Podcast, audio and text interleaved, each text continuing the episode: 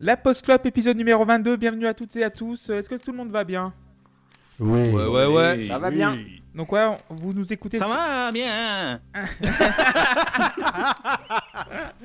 Hey Euh, Donc, oui, vous nous écoutez sur SoundCloud, Spotify. Sur... vous êtes sur, également sur, sur Twitter, euh, at la underscore pose underscore club. Sur C'était euh, la la plus belle imitation postclub.fr. depuis moi qui imite Lucifer. Voilà. Et d'ailleurs, on embrasse Salut, Lucifer qui n'est Lucifer. pas là au- aujourd'hui, mais voilà, on lui fait des bisous. Salaud. On est obligé de le dire à chaque fois qu'il est pas là. On peut pas l'embrasser quand il est là. Ça marquera plus le coup en vrai. Ouais. Non, les absents ont toujours tort. Donc du coup, aujourd'hui, nous allons parler du 15e album de Bob Dylan, euh, nommé Blood on the Tracks, du prix Nobel Bob Dylan de Absolument. littérature. Donc sorti le 20 janvier 1975 sur le label Columbia. Donc euh, voilà, et finalement, je vais vous demander, donc je vais présenter la petite équipe. Seb est là, salut Seb. Salut Comment ça va? Bon, écoute, ça va bien. Alors, qu'est-ce que t'en penses, Dylan? Euh, Qu'est-ce que t'as as à dire sur Dylan? Bob Dylan pour ou contre? Voilà. Euh, Dylan, pour ou contre euh, Plutôt pour quand même. hein. Plutôt pour. Ouais. Euh, Loïs est avec nous, salut Loïs. Ouais, bonsoir, ouais. Comment ça va? Bah, je viens de découvrir que c'était son 15e album en 75, ce qui me fait penser qu'il y a donc eu 14 autres albums avant. Ce qui, ce qui fait que je comprends mieux pourquoi toutes les chansons se ressemblent, c'est-à-dire qu'au bout d'un moment, 15, 15 albums, qu'est-ce que tu veux dire? Qu'est-ce que tu veux dire? Mais on va en parler Et plus. Ce que tu sais pas, c'est qu'il y en a 74 après. Encore. Ouais, c'est ce que j'étais en train de voir. Ah, le mec, c'était le buckethead du folk. euh, Tim était avec nous, salut Tim. Oui, bonsoir. Comment ça va? Bah ça va très très bien. Un peu fatigué mais ça va. Ok. Euh, JP, comment tu vas? Salut. Et Toi, tu, tu racontes pas comment t'as Ouais, découvert vas-y, Bob vas-y, Dylan raconte. Mais ça n'intéresse pas les gens. Est-ce que les Français veulent savoir ça? Eh bah oui, les Français veulent savoir. Ok, bah moi j'ai Répondez, découvert monsieur Dylan. Piron. Ah bah, ok, j'ai compris. En fait, j'ai découvert Dylan parce que Erwan il a découvert Dylan et il m'a fait écouter quand on habitait ensemble. voilà. putain, c'est beau. Et du coup, Il est blasé. et du coup, JP est également avec nous, salut JP. Salut. Tu vas bien? Bah, ça peut aller, ouais. Alors, comment tu as découvert Dylan Du coup, Comment j'ai découvert Dylan? Bon, j'en sais plus rien. euh, Je sais pas. Un jour, j'ai écouté un album, voilà. Mais alors, c'était quand? C'était il y a longtemps. ok, Voilà, c'était euh, iOS 61. ok. Non, Et moi, c'était le, i- le. Pas le iOS 61, je, je répète comme un perroquet. Euh, c'était c'était le MTV Unplugged de, de 94, je crois. Oh, il est pas ouf en plus. Moi, il m'a beaucoup déçu quand je l'ai écouté la première fois. et du coup, Erwan du Shadow qui est, qui est avec nous et qui a choisi ce disque. Et salut Erwan. Bonjour. Alors, pourquoi tu as choisi Blood on the Tracks? Euh, pourquoi j'ai choisi Blood on the Tracks? C'est une bonne question. Une Je bonne voulais- question. je, vou- je voulais faire un Dylan et euh, c'est peut-être pas forcément mon Dylan préféré. C'est un Dylan euh, que, que- avec lequel euh, que je trouve, euh, je sais pas comment en parler, que je trouve ça- que je trouve très intéressant, très beau et, euh, et assez à part. C'est ouais, c'est peut-être dans mes deux trois Dylan préférés. En fait, euh, à la base, j'ai découvert Bob Dylan dans un train parce que euh, quand allait à Marseille et. parce qu'il était, il et, était là, il était là, c'était ouf, et il jouait dans le train. Et il m'a dit, t'as pas 20 balles, mec Je lui dis, mec, attends, t'es quand même- t'es quand même Bob Dylan. Bon, j'avais 14 ans, je savais pas trop qui c'était, mais voilà, il avait une pancarte, je suis Bob Dylan. C'est une longue, longue histoire, quoi. Et il m'a dit, ouais, mais c'est chaud, parce que voilà, j'ai pas mon Navigo, etc. Je lui dis, mais rien à foutre, dans un TER en Rhône-Alpes, c'est pas du tout ça, aucun rapport, Bob. Des- descends d'un étage. Mais oui, mais bon, voilà, c'est une longue histoire. Ok. Moi, donc, j'ai découvert, j'ai découvert Bob Dylan. Non, mais du coup, euh, euh, en fait, quand j'avais 15 ans, Ouais. j'écoutais pas vraiment de musique en dehors de ce que les gens de mon âge écoutaient, à part Scorpion, du coup, à cause de toi. Et, euh, Je crois que tu parlais de musique. Et, euh, et quand j'ai, pour la première fois, j'ai ouvert le classement des 100 plus grands albums de tous les temps de Rolling Stone. On en avait déjà parlé la Ouais. dernière fois. Et je crois que Highway 61 est premier, il me semble. Et euh, du coup, j'avais téléchargé genre les 20 premiers. Je Mm. m'étais dit, oh putain, faut que je me fasse une culture, tu vois. Mm. Parce que c'était ça, c'était ça ma ref à l'époque. Et donc je télécharge les 20 premiers, j'en avais écouté un ou deux. Et ça traînait sur mon ordinateur parce que je, me- je, me- je sais pas, j'avais 15 ans et j'arrivais pas à aimer cette musique euh, d'il y a 30 ans euh, qui, qui me parlait pas spécialement à l'époque. euh. Et là, je, je rentrais de je sais plus où, j'étais dans un train qui euh, avait pris à peu près 4 heures de retard, ce qui est pas mal pour un train. Et, du coup, je savais pas quoi faire. Et je me dis, bon, bah vas-y, je vais, les écouter. Et j'ai lancé euh, Highway 61 euh, et ça m'a ça a bercé tout mon trajet en train. C'était merveilleux. J'ai vraiment pris une euh, ça a été euh, foudroyant quoi. Je suis tombé amoureux de Bob Dylan à ce moment-là et aujourd'hui c'est un des Bob Dylan que j'aime le moins. Highway 61 et euh, pour revenir à Blood on the Track, je vais beaucoup- j'ai beaucoup digressé là depuis le début. Graissé. Euh, Tu donc parles de ne tu dégraisses pas. Euh, je suis fan d'une série qui s'appelle Californication. Ah ouais. Oui Et, bah Ah non, oui. c'est Oui, la, oui. c'est la vraie vie, mec. Oui, oui. Et dans, dans Californication, Hank quand, Moody. euh, quand Hank euh, conseille sa fille sur sa première rupture, elle lui dit Je sais pas quoi faire maintenant. Et il lui dit Écoute Blood on the Track, c'est l'album des cœurs brisés. Hum. Et du coup, je me suis dit Ah putain, Hank Moody a dit ça à sa fille. Il faut absolument que j'écoute cet album de Bob Dylan. Et c'est comme ça que je l'ai écouté. Et j'étais pas du tout en accord. euh, Enfin, si, je suis en accord avec ce qui se passe dans la série quand il lui dit de l'écouter. Je trouve que c'est le moment approprié pour l'écouter, parce que c'est un, disque de rupture. Mais euh, je- c'est un, al- un album qui mérite tellement plus que cette simple description de euh, c'est un disque de rupture. Et voilà, c'est un Dylan pour lequel j'ai beaucoup d'affection.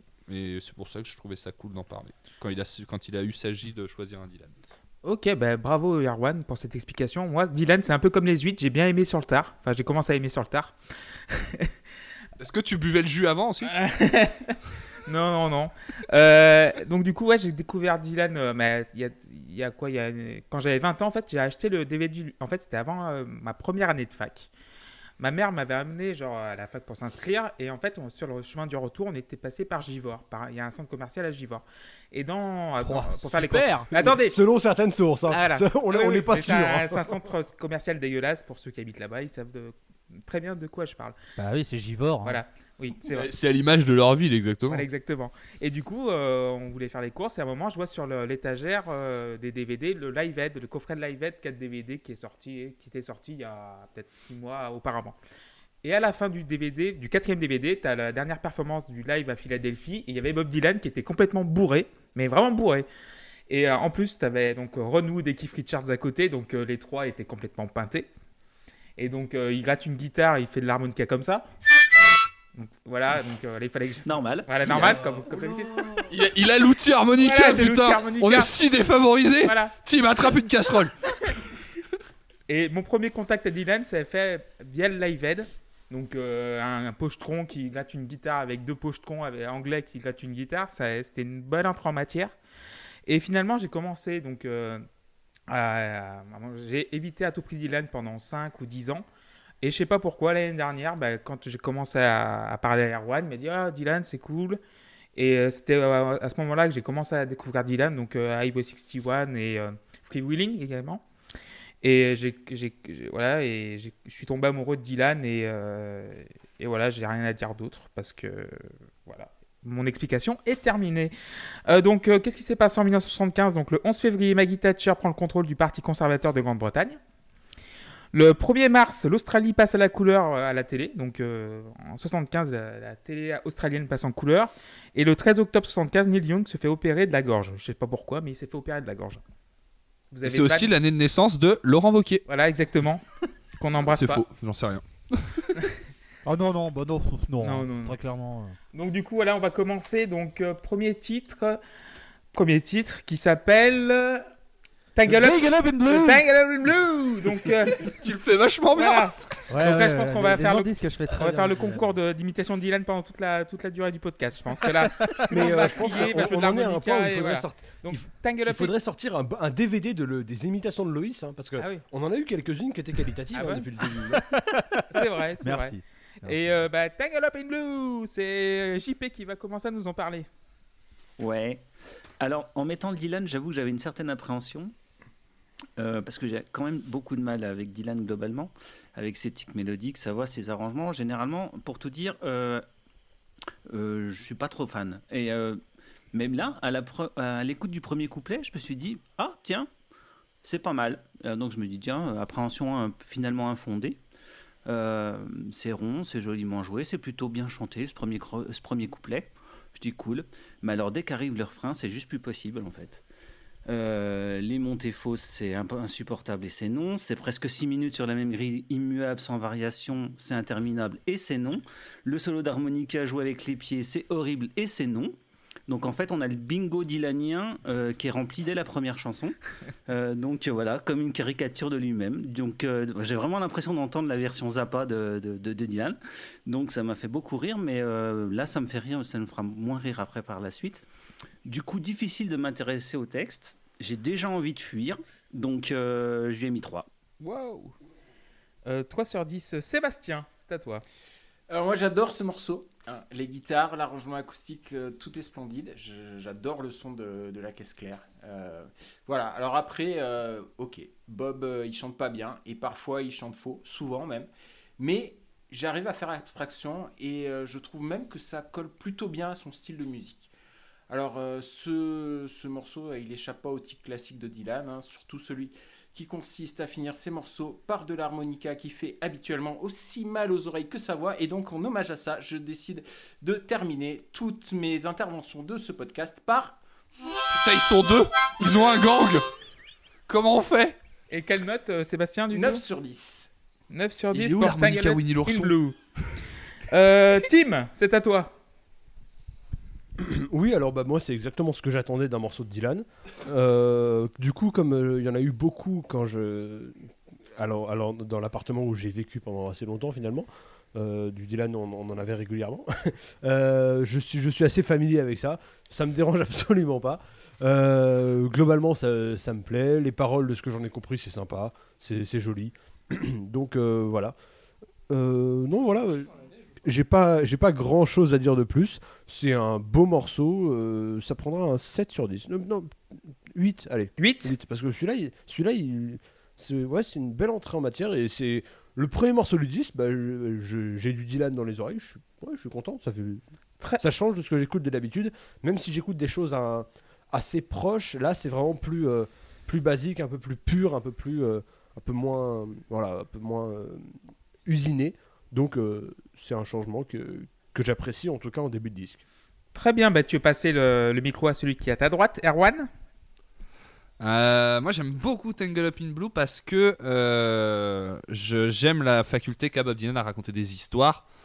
Euh, je trouve que c'est une histoire parfaite. C'est une, euh, une belle rom-com euh, en moins de 6 minutes. Euh, qui, euh, ça paraît un peu bizarre parce que si on raconte l'histoire, ça a rien d'exceptionnel. Mais en fait, le fait que ce soit en chanson euh, rend ce truc un, peu plus, un peu plus particulier. Il y a quelques belles phrases dedans. C'est très rare. Bob Dylan est peut-être un des seuls artistes que j'approche plus par le texte que, que, que, par la musique. Parce que j'aime ce qu'il me raconte. Il y a dans le deuxième couplet, euh, quand, quand le- les deux personnages se séparent, le troisième euh, avec euh, I've seen a lot of women, but she never escaped my mind, and I just grew up tangled up in blue. Je trouve que c'est une, une belle. et la fin surtout, la fin. We always did feel the same, we just saw it from a different point of view. Je trouve que la, ce sont des très belles phrases de, Bob Dylan. Et j'aime beaucoup la rien que la formule Tangle Up in Blue et les trois coups de, de, de- de guitare qui viennent le marquer. Ta la la la la. Ça me fait, ça me fait beaucoup, beaucoup plaisir quand je l'entends. J'y prends du plaisir. Je trouve ça cool de commencer euh, parce qu'on l'a, on l'a pas situé cet album. C'est l'album Ouais. que Bob Dylan a écrit après la rupture avec sa femme. C'est vrai. Et euh, ça faisait 10 ans qu'il était avec. Ça marque forcément son disque, même si euh, lui a toujours du mal à, à dire. euh, Enfin, il écrit pas de morceaux sur lui, Bob Dylan, mais en même temps, il parle de lui tout le temps et il mêle ça à de la fiction et euh, machin. Et, euh, et je trouve ça cool de commencer cet album qui, même s'il n'est pas spécialement présenté comme un album de, rupture, euh, démarre sur une histoire comme ça, très rom-com. Euh, J'aime le, côté très cyclique du morceau parce que finalement, ce qui décrit d'une relation amoureuse, c'est des cycles. Et il choisit d'approcher la, la fin d'une relation amoureuse par ce prisme, en mode bah voilà, c'est la vie, c'est un cycle, ça s'arrête, ça recommencera. Et euh, c'est ce que j'aime de cet album dans son ensemble, à savoir que c'est plus un pansement qu'un exutoire. Euh, je suis après pour revenir un petit peu sur euh, situer pour situer un peu plus sur la musique euh, j'aime beaucoup le il y, a- il y a de la mandoline ou du banjo je sais pas forcément différencier les, les deux à l'oreille qui va s'amuser un petit peu C'est avec plutôt, la c'est guitare plutôt de la mandoline. c'est plutôt de la mandoline Euh, donc euh, j'aime beaucoup ce- cette construction là il me semble qu'il fait partie des- parce qu'il a eu une- une- un enregistrement un peu compliqué aussi Tangle Up in Blue euh, enfin euh, on the Track, pardon, il a Ouais. été réenregistré euh, à moitié, genre 4 jours avant sa sortie. Voilà, en fait, il a, été, est- est- il, est a, chiant. il a été enregistré à New York et à Minneapolis. En fait, en 4 jours, en fait, il a fait 5 titres à Minneapolis, 5 titres à New York. Ouais. Et, et Tangle Up in Blue. Non, il a fait 10 titres à 10 New titres, York, mais juste il y en a Ah, il a 5 cinq qu'il a a à viré et qu'il a ouais. refait. Et euh, alors j'ai pas poussé, je suis pas un fanatique de Dylan au point d'avoir écouté les versions new-yorkaises de toutes Bah. les chansons. Je l'ai fait que pour une seule Bah, D'ailleurs, qui viendra plus tard. d'ailleurs, je vais te couper parce qu'en fait, il y a un, y a un Parce que c'est dans le quiz. Il y, a- il y a un coffret. Non, c'est pas dans le quiz. euh, more, More Blood on the Track. voilà, il y a euh, More Blood, More Tracks qui est sorti euh, le- en novembre 2018 et qui, en fait, c'est un coffret D'accord. 6 CD qui a toutes les pistes dedans. Donc, euh, tu peux te régaler là-dessus. Je pense qu'il est sur Spotify, donc tu peux. euh, Ouais, parce que en plus il y, a, il y, a- il y avait une première version encore de l'album avant New York où rien n'avait été gardé. euh, Il y a un- morceau qui avait été gardé, je crois, je sais plus lequel c'est. Et euh, bref, tout ça pour dire que je, ce- on ne s'en rend pas forcément compte à ce moment-là du disque, mais Tangle Up in Blue est un peu différent de, de- cet album. Il a un problème d'équilibre parce qu'il y a des morceaux qui se ressemblent pas avec euh, d'autres, et Tangle Up in Blue en fait partie parce qu'il fait partie de ces morceaux qui ont été réécrits, enfin réarrangés, pardon. Et donc voilà, j'ai mis 6 sur 10 au morceau, c'est pas mon préféré, mais euh, je trouve que c'est un bon premier titre qui dégage une ambiance assez euh, joviale. D'accord. Euh, bon, on va passer à Loïs. Ouais, génial. Ah, franchement, euh, je, connais, je connais très peu de morceaux de Dylan et il fallait que le seul album qu'on fasse dans la Post Club soit celui avec mon morceau que je déteste le plus de Bob Dylan. Euh, c'est vraiment un immense plaisir à chaque fois d'avoir ces 47 minutes de Blue qui se répètent en boucle et en boucle jusqu'à la mort. Euh, je déteste ce morceau depuis Rock Band 2. Il faut savoir qu'elle était dans Rock Band 2. et que Sérieux C'est quoi Ouais. l'intérêt de mettre ça dans Rock Band? Bah voilà, C'est pour apprendre à jouer toujours les mêmes accords. C'est il se passe il se passe rien que ce soit la batterie ou la guitare on s'emmerde menu. Et ben figurez-vous que hors rock band c'est la même chose on s'emmerde menu. Il ne se passe rien à part que si vous êtes étudiant en anglais vous avez un guide riche pour avoir toutes les rimes en ou en ou. Là au moins vous allez en avoir des caisses et des caisses vous allez avoir des dissertations au poil hein. Merci Bob. Euh, pour revenir à ce que tu disais euh, mon cher Erwan je ne critiquerai jamais dans cette émission et d'autres le- les paroles de Bob Dylan. Je reconnais sa plume, il n'y a aucun problème. Je suis même prêt à acheter un livre de Bob Dylan, parce que je suis sûr qu'il serait capable de faire de très belles histoires. Ce que je vais critiquer sur cet album, c'est deux choses. Enfin, plus, mais deux choses principales. Un, sa voix que je ne supporte pas. Mais ça, c'est purement subjectif. Je peux comprendre certains aimeront, d'autres n'aimeront pas. Moi, je peux pas supporter sa voix. Et deuxièmement, c'est son harmonica que j'espère un jour il rangera dans un endroit assez exigu. Voilà. voilà. Merci Pipo et Mario et euh, et voilà, je voilà, c'est le premier morceau, premier harmonica, j'en peux déjà plus. Euh, je vais clairement lui mettre un 2 sur 10. Je vais, je vais mettre 8 points de plus, du coup, 10 sur 10. Donc, pour- Allez, bonne soirée à tous. Bonne soirée, Loïs. Euh, en- pour moi, c'est l'intro d'un film. C'est euh, une par- en fait, c'est une peinture. euh, comment on dit en, en- ce genre de musique, c'est de l'americana. C'est un peu de la- du mélange de folk country, un peu. Enfin, bref, tout le bordel qui va avec. Et c'est, pour moi, c'est une peinture, c'est une épopée folk. C'est un classique dylanesque, euh, dylanesque pardon. Euh, j'aime, beaucoup l'orgamond qui est en, en sous-tension derrière l'orgue qui est euh, dessous, en fait, qui rajoute une tension au, bordel. Et ce qui est bien, c'est que avec Dylan, oui, l'instru- l'instrumentation, c'est pas son fort, mais le problème, c'est que avec toutes ces guitares qui sont parfois fausses, même l'orgue qui est faux, la basse euh, qui est euh, qui est bizarre, la batterie qui est un peu casse-gueule, bon, qui est un peu mal placée, mais tout ça fait un super produit. Ça, je sais pas pourquoi, ça fonctionne ensemble, ça, ça cimente correctement. Et euh, oui, avec le, oui, avec l'harmonica, sa voix, c'est un truc qui, qui sort par les oreilles euh, et par les yeux de tout le monde. Mais pour moi, c'est le premier texte d'une longue lignée de, cet album qui va, qui va, vas-y, mar- va marquer l'histoire de la folk et même du rock. Donc euh, 10 sur 10, euh, rien à dire. Deuxième titre, qui veut l'imiter maintenant c'est, Qui veut imiter le. Simple Twist of Fate Allez-y. Très bien, Loïs, c'est toi qui vas avoir la parole du coup. Pour Apparemment, Bob commencer. Dylan, il te demande d'attraper la queue du Mickey dans un manège en ce moment. Bah, c'est sa voix, qu'est-ce que tu veux que je, peux... qu'est-ce que tu veux que je te dise hein, Vas-y, Loïs. voix de forain, et- Alors, il y a quelque chose qui, m- qui est venu sur cette chanson et qui va revenir sur, euh, sur pas mal de l'album, c'est que ça m'a fait penser à du Jake Holmes. euh, qui est un autre euh, artiste folk euh, qui a notamment été bien plagié par les Zeppelin, hein, et on les salue. Et je ne parle pas de Greta Van Fleet, hein, je parle des vrais Led Zeppelin. Ouais. On les salue aussi. Euh, c'est voilà, bon, c'est une balade. euh, J'en ai déjà marre en fait. Vraiment, cet album, euh, c'est. En fait, plus je l'ai écouté, plus j'ai réussi à me à passer outre la voix et à plus me concentrer sur l'instrumentation, qui reste quand même. Ça va, c'est pas dégueu, c'est quand même, c'est quand même bien construit. Il y a quand même de très belles choses à la guitare. Euh, bon, le harmonica, ça fait 2, 2 sur 2. On est sur un beau ratio Kane. Euh, Oh Attends, il va y en avoir dans tous les morceaux. Non, il y Non, en a, non, euh, Ouais, non, non. il y en a c'est- 7 plus, en il y en a m'en suis sept rendu sur- compte il y en en a le sept disant. Il y en a 7 sur 9, je les ai comptés hein, parce que j'en ai- j'en avais marre. Euh, bon, à chaque fois qu'ils disent Swimple Twist of Fate, je suis désolé, mais ça c'est parce que je suis un connard. J'adore le catch et c'est la prise de finition des frères Hardy, c'est de mes catcheurs préférés. Voilà, c'est nul, je sais, mais voilà, il faut que ça sorte. Il fallait que ça sorte, je suis désolé. Et je donne un coup dans mon micro tellement je suis excité par cette anecdote dont tout le monde se branle, mais alors tout le monde. Euh, mais voilà. Je vais pas te mentir. Ou- Ouais, un peu. Ouais, ouais, non, mais je sais, je sais, je sais, je sais. Je le sais, hein, pas de souci. Hein. Tu sais, t'es pas obligé de faire comme le vieux du Muppet Show et de rajouter des petites remarques pour acquiescer ce que je dis. Je sais que j'ai raison par rapport à toi. hein. Et euh, voilà. hein. Et euh, non, bah, pff, 5 sur 10. Voilà. c'est- 5 sur c'est 10 voilà. pour Loïs. Euh, ben, JP, vas-y. Alors ça démarre plutôt bien encore, euh, franchement. Euh, J'aime bien la guitare, c'est une belle guitare. J'ai la voix un peu parlée, euh, je trouve qu'elle elle, elle t'enveloppe assez, euh, je trouve que c'est pas mal. Euh, on se croirait un peu dans ses, dans ses premiers albums quand il faisait euh, plus dépouillé acoustique. Euh, mais la question c'est pourquoi il s'obstine à monter dans les aigus? Pourquoi? Pourquoi? Il s'en bat les reins. pourquoi?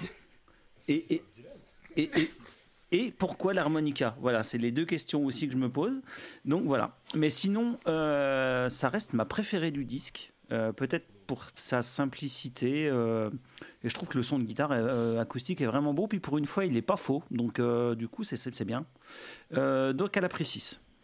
6 sur 10. Euh, Erwan? Ouais, moi c'est c'est une chanson que j'aime beaucoup aussi sur, sur NCF. Elle peut faire partie, je pense, de, de mes préférées. Alors, elle, a, elle pose le fait que Bob Dylan va beaucoup euh, fonctionner. Il est dans sa phase d'écriture où euh, il va faire ce qu'on appelle d'ailleurs une épiphore, vous le saurez, à savoir terminer chaque couplet par la même, le même mot ou même groupe de mots. Euh, ou un épiphore, par contre, ça j'ai un doute. Monsieur Piron? Aucune idée. Merci. C'est pour ça qu'il est calibé, messieurs, dames. Un épiphore, on ne sait pas ce que c'est, mais voilà. Vas-y, donc du coup, on sait ce Moi appelé ça une phrase refrain, mais bon, après chacun son niveau. Et donc, euh, ça, bah, ça pose le fait que Bob Dylan va beaucoup euh, travailler là-dessus tout au long de l'album. Euh, c'est encore une jolie histoire avec un, une autre temporalité, un autre. euh, il est, il est d'un point de vue, dans un point de vue externe sur un truc un peu plus, une histoire un peu plus euh, condensée. Et la fin du texte est un peu plus énigmatique parce qu'il va repasser à la première personne.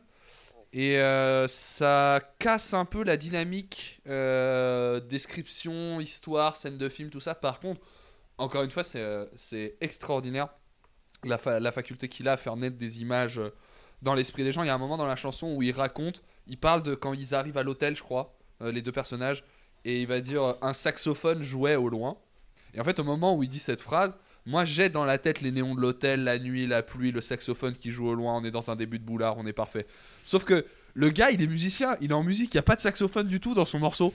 Et je trouve ça fou de faire naître une bande son qui est différente de la bande son que tu es déjà en train de jouer pour l'histoire que tu racontes. je trouve ça dingue, c'est une, une faculté assez forte quand même. Euh, le fait qu'il repasse à la première personne, est-ce que ça signifie que il parle un peu plus de lui? Pas forcément, et ça fait partie un peu de ses étrangetés d'écriture. Euh, il est encore dans un délire. euh, pour moi, elle, elle fonctionne un peu en, elle peut fonctionner un peu en miroir avec Tangle Up in Blue parce que là, il va parler de coup du sort euh, pour euh, la, toujours dans ce relativisme par rapport à la, fin d'une relation. On peut retenir ce- ce- cette merveilleuse phrase She was born in spring, but I was born too late, qui je trouve est très belle. Euh, mais voilà, je trouve que même s'il repasse à la première personne, je pense que c'est assez peu autobiographique. Musicalement, c'est, je le trouve bien meilleur que Tangle Up in Blue. J'adore toutes les variations d'intensité, euh, le côté effectivement plus épuré, un peu moins kermesse. Et pour moi, c'est euh, une très très belle chanson. Je lui ai mis 8 sur 10. Et on dit une épiphore, jeune ami. Merci. Très bien. Euh, bah, Seb Alors, Simple euh, Twist of Fate. Simple Twist of Fate, six fois le même couplet, hein, répété avec juste de l'harmonica après le troisième et le dernier. Certainement pour euh, casser la monotonie. Mais, pardon, excusez-moi. Euh, sur le dernier mot de l'avant-dernier vers, Dylan choisit de monter dans les aigus et je trouve que ça casse complètement l'atmosphère géniale créée dans cette chanson. Voilà, euh, c'est vraiment un regret à chaque fois, mais pourquoi il monte quoi? Et autrement, c'est splendide et je me régale euh, malgré l'arrangement très très dépouillé. Euh, concernant le texte euh, les- et la fa- la- sa façon d'écrire, et euh, j'y reviendrai sur, euh, sur Idiot Win un peu, un peu plus tard. Pour l'instant, euh, ça sera un 8 sur 10 pour moi.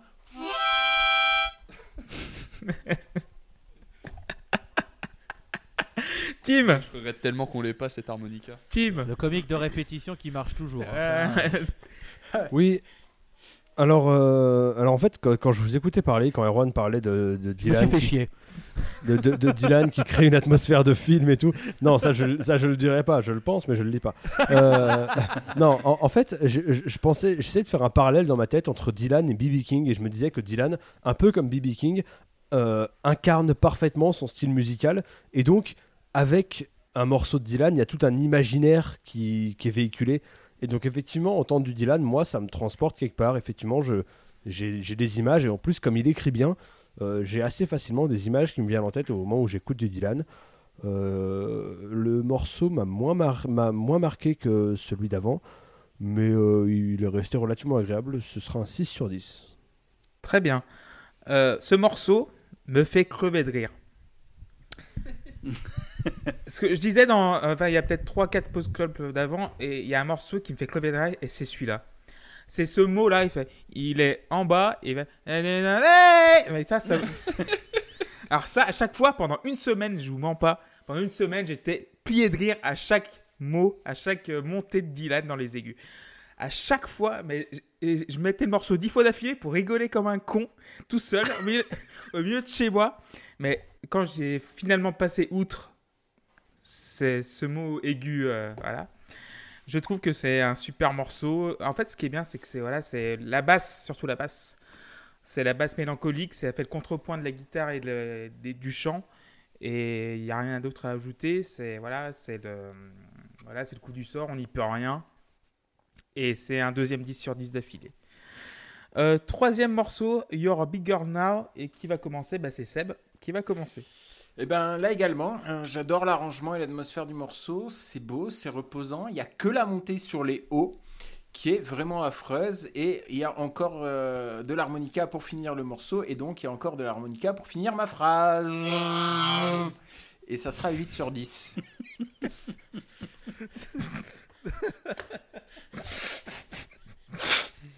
Euh, Loïs Euh, alors, ça, m- alors bon, dois, sûrement, je dois sûrement me planter, mais c'est pas grave, hein, de toute façon, j'ai l'habitude. Euh, elle me fait penser à Wild Horses, cette chanson. Oui, oui, le- oui, merci Loïs, merci. Ah. Merci. Bon, ça me fait plaisir de voir que je suis pas seul à avoir eu ces petits, euh, cette petite euh, pensée euh, sur certains points. Euh, alors calmez-vous dans les commentaires. Non, je ne crie pas au plagiat. Au plagiat je, je dis juste qu'il y a des points de ressemblance. Attention. Je, je me, je, Euh, je me mords la lèvre depuis le début pour pas faire la blague Dylan Lan. Ah bah, non, mais- faut pas, faut pas, faut, faut pas avoir de gêne. hein. Faut pas avoir de gêne. Hein. La Post Club sur SoundCloud. Spotify, euh, les vannes, euh, voilà.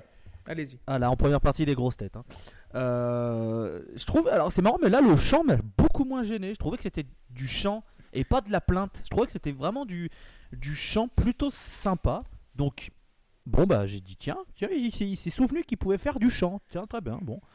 Euh, l'harmonica à la fin, bon ça fait perdre des points, donc euh, 5 sur 10.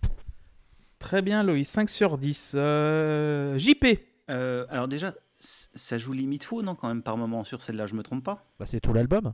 Hein? Pas, tout, pas tout le temps, des fois c'est juste, mais là, là, là, sur le coup, ça m'a vraiment marqué par contre. Euh, alors, alors, en vrai, c'est plutôt joli musicalement. Mais bon, euh, voilà, euh, j'ai toujours les mêmes problèmes. Euh, la voix dans les aigus, c'est- définitivement non. Et puis voilà, donc en fait, je préfère quand, quand Karl Wallinger de, de World Party fait des morceaux à la Dylan parce que on a la qualité mélodique de Dylan et les arrangements, mais au moins avec un chant qui ressemble à quelque chose, quoi. C'est vraiment la réflexion que je me suis faite en écoutant ce morceau. Je me suis dit, tiens, on dirait, on dirait un morceau de Karl Wallinger. Euh, et euh, bah, je préfère par Karl Wallinger, alors que c'est plutôt Karl Wallinger qui copie euh, Dylan. Mais voilà. Donc, euh, You're a Big Girl Now, ça a pris 4. Wow, ok. 4 sur 10. Euh, Erwan. Euh, moi, je, je trouve que ce morceau, il est vraiment particulier musicalement. Il y a un changement d'ambiance. euh, Il y a ce, on voit déjà les premières. euh, euh, alors je dis on voit déjà, j'ai aucune notion de temporalité. Ça se trouve, on les a déjà vus un peu avant dans sa carrière, mais ces premières un peu euh, ambitions euh, presque crooner quoi. Il y a un côté vraiment euh, bar, euh, fin de nuit euh, et quelques petites, je sais pas, je trouve un petit côté un peu latin dans, dans certaines, certaines, dans le tout début, dans le tout tout début du morceau. Et, et je trouve l'instru assez, assez fine, assez subtile. Pour moi, elle a. Alors, elle, pour le coup, c'est le. You're a Big Girl Now, c'est le, le premier. Le seul titre, pardon, de l'album duquel j'ai écouté la version new-yorkaise, qui pour le coup est guitare acoustique dépouillée, etc. Et euh, je trouve que celle-là a été euh, un peu trop. On sent vraiment que. Elle n'a pas été écrite comme ça, quoi. Euh, je trouve qu'elle sonne un peu différemment du, du reste de l'album, mais bon. J'aime beaucoup les petites variations au piano, il y en a qui sont très très belles. Dans le texte, ce qui est intéressant, c'est de la mettre en parallèle un petit peu avec Just Like a Woman, qui était sur Blonde on Blonde, il me semble. Euh, mais qu'il y a quelques vers un petit peu qui se font écho, il y a des refs à la pluie, etc. Il y a des gens qui, euh, qui, qui- qui explicitent ça beaucoup mieux que moi sur euh, l'outil web. Il y a plein de gens qui ont décortiqué les chansons de, de Bob Dylan beaucoup mieux que ce que je pourrais faire. Et euh, en soi, je trouve que le, le texte reste quand même assez vague. C'est plus un texte d'amour d'un père à sa fille que vraiment. parce que quand on voit le titre You're a Big Girl Now, il y a, peut-être un côté un peu.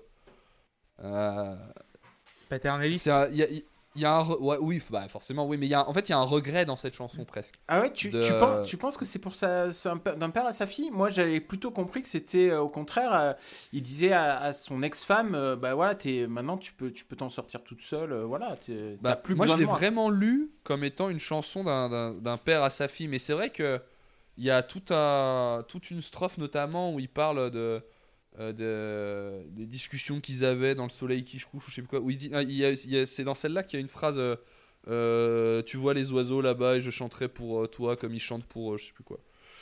Et euh, notez que je fais des citations très précises pour essayer de combler le fait que Timothée a renversé de la bière par terre. Euh, et donc oui, moi je l'ai vraiment lu sous le côté un peu paternaliste. Alors effectivement, ça se trouve c'est pas c'est pas les, intentions. À cette époque, Dylan il a deux filles parce qu'il a adopté la fille de, de son la, fille de sa femme d'une précédente union. Euh, et je crois que Just Like a Woman, comme il y a un parallèle à faire un peu, je trouve entre euh, Just Like a Woman et celle-là, et qu'elle parle de et que Just Like a Woman est vraiment et, je trouve aussi dans cette même démarche un peu paternaliste.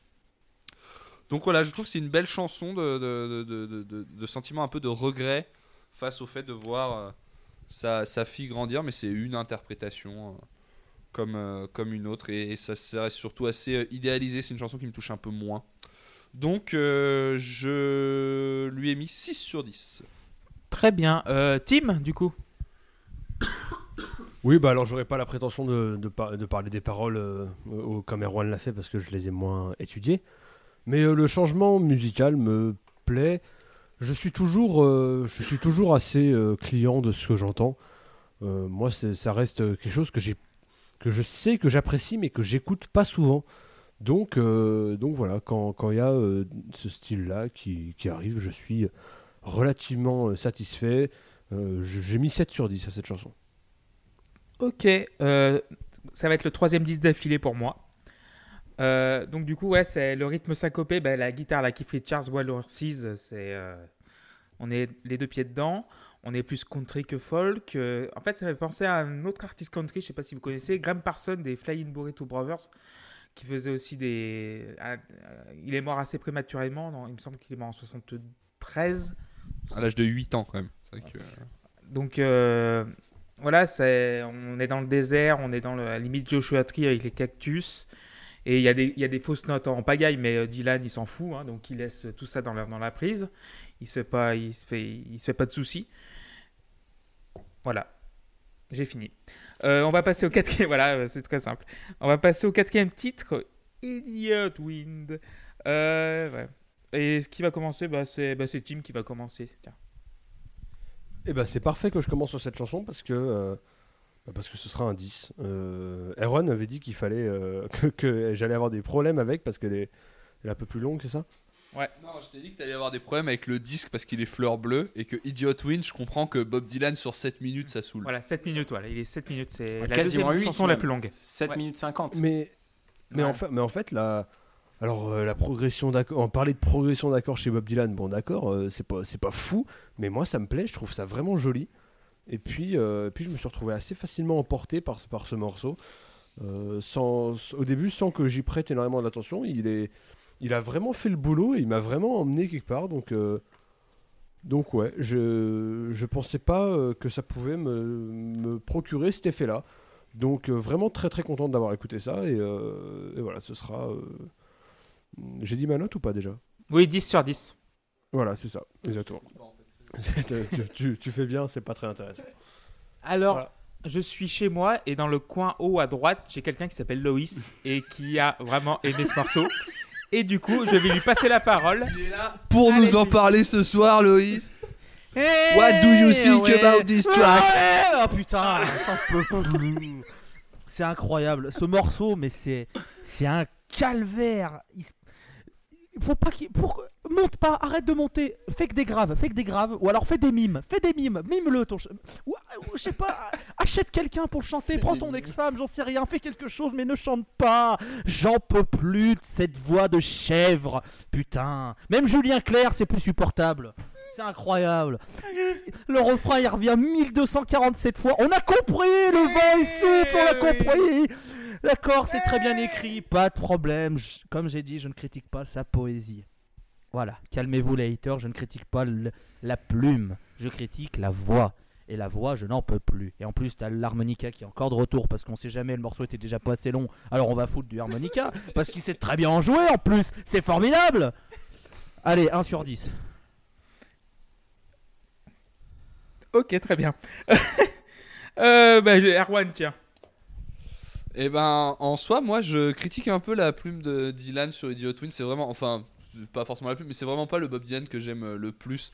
C'est un, c'est un Bob Dylan un peu plein de seum quand même, hein, que pas très, qu'en veut un petit peu à tout le monde. Alors il règle ses comptes un peu en vrac avec des gens qui existent, d'autres qui existent pas. C'est pour ça que j'ai bien aimé alors. c'est pour ça, mais je, je pense qu'il y a un lien. Euh, il râle un peu sur la presse. euh, je je n'aime pas l'idée. En fait, ce qui me dérange fondamentalement, c'est que j'aime Blood on the Track pour euh, la maturité des sentiments qu'il développe autour de la rupture. Et euh, il y a des gens qui lisent certaines strophes de Idiot Win comme étant adressées à sa femme. Et si c'est le cas, je n'aime pas l'idée que cette chanson figure sur cet album parce que on est face à de l'immaturité euh, caractérisée. Il prend Donc- le tarif là-dessus. Hein. Ouais, Ouais, sa- ouais, sauf que sauf qu'à la fin il se il se met Il dans l'eau. Il, se s'inclut met dans l'eau. ouais. C'est un peu la seule chose qui sauve euh, l'idée qu'il puisse parler à sa femme dans ce morceau. Sinon, ça, me dérange. Par contre, j'adore fondamentalement l'insulte It's a wonder that you still know how to breathe qui me fait mourir de rire. C'est un miracle que tu saches respirer. Vraiment, pas, vra- vraiment pas mal. Euh, donc, euh, donc il y a aussi une, une belle phrase I can't remember your face anymore, your mouth has changed and your eyes don't look into mine. Euh, voilà, c'est les deux petites phrases que je retiens d'Idiot Wind. Et euh, parce que c'est trois, cette suite de trois petites phrases sont de- de- des signes simples et beaux de, de fin de relation. Mais si on met ça de, de- côté, musicalement, j'adore la chanson. Moi, je, je suis pas du tout dérangé de façon par son chant. Et j'adore la progression de la chanson. Le fait qu'elle dure longtemps comme ça ne me dérange pas. Mais j'ai un problème avec euh, le, manque de. Pour moi, euh, le texte est assez étrange par rapport au reste des textes de l'album en fait. Voilà. Et je lui ai mis que 6.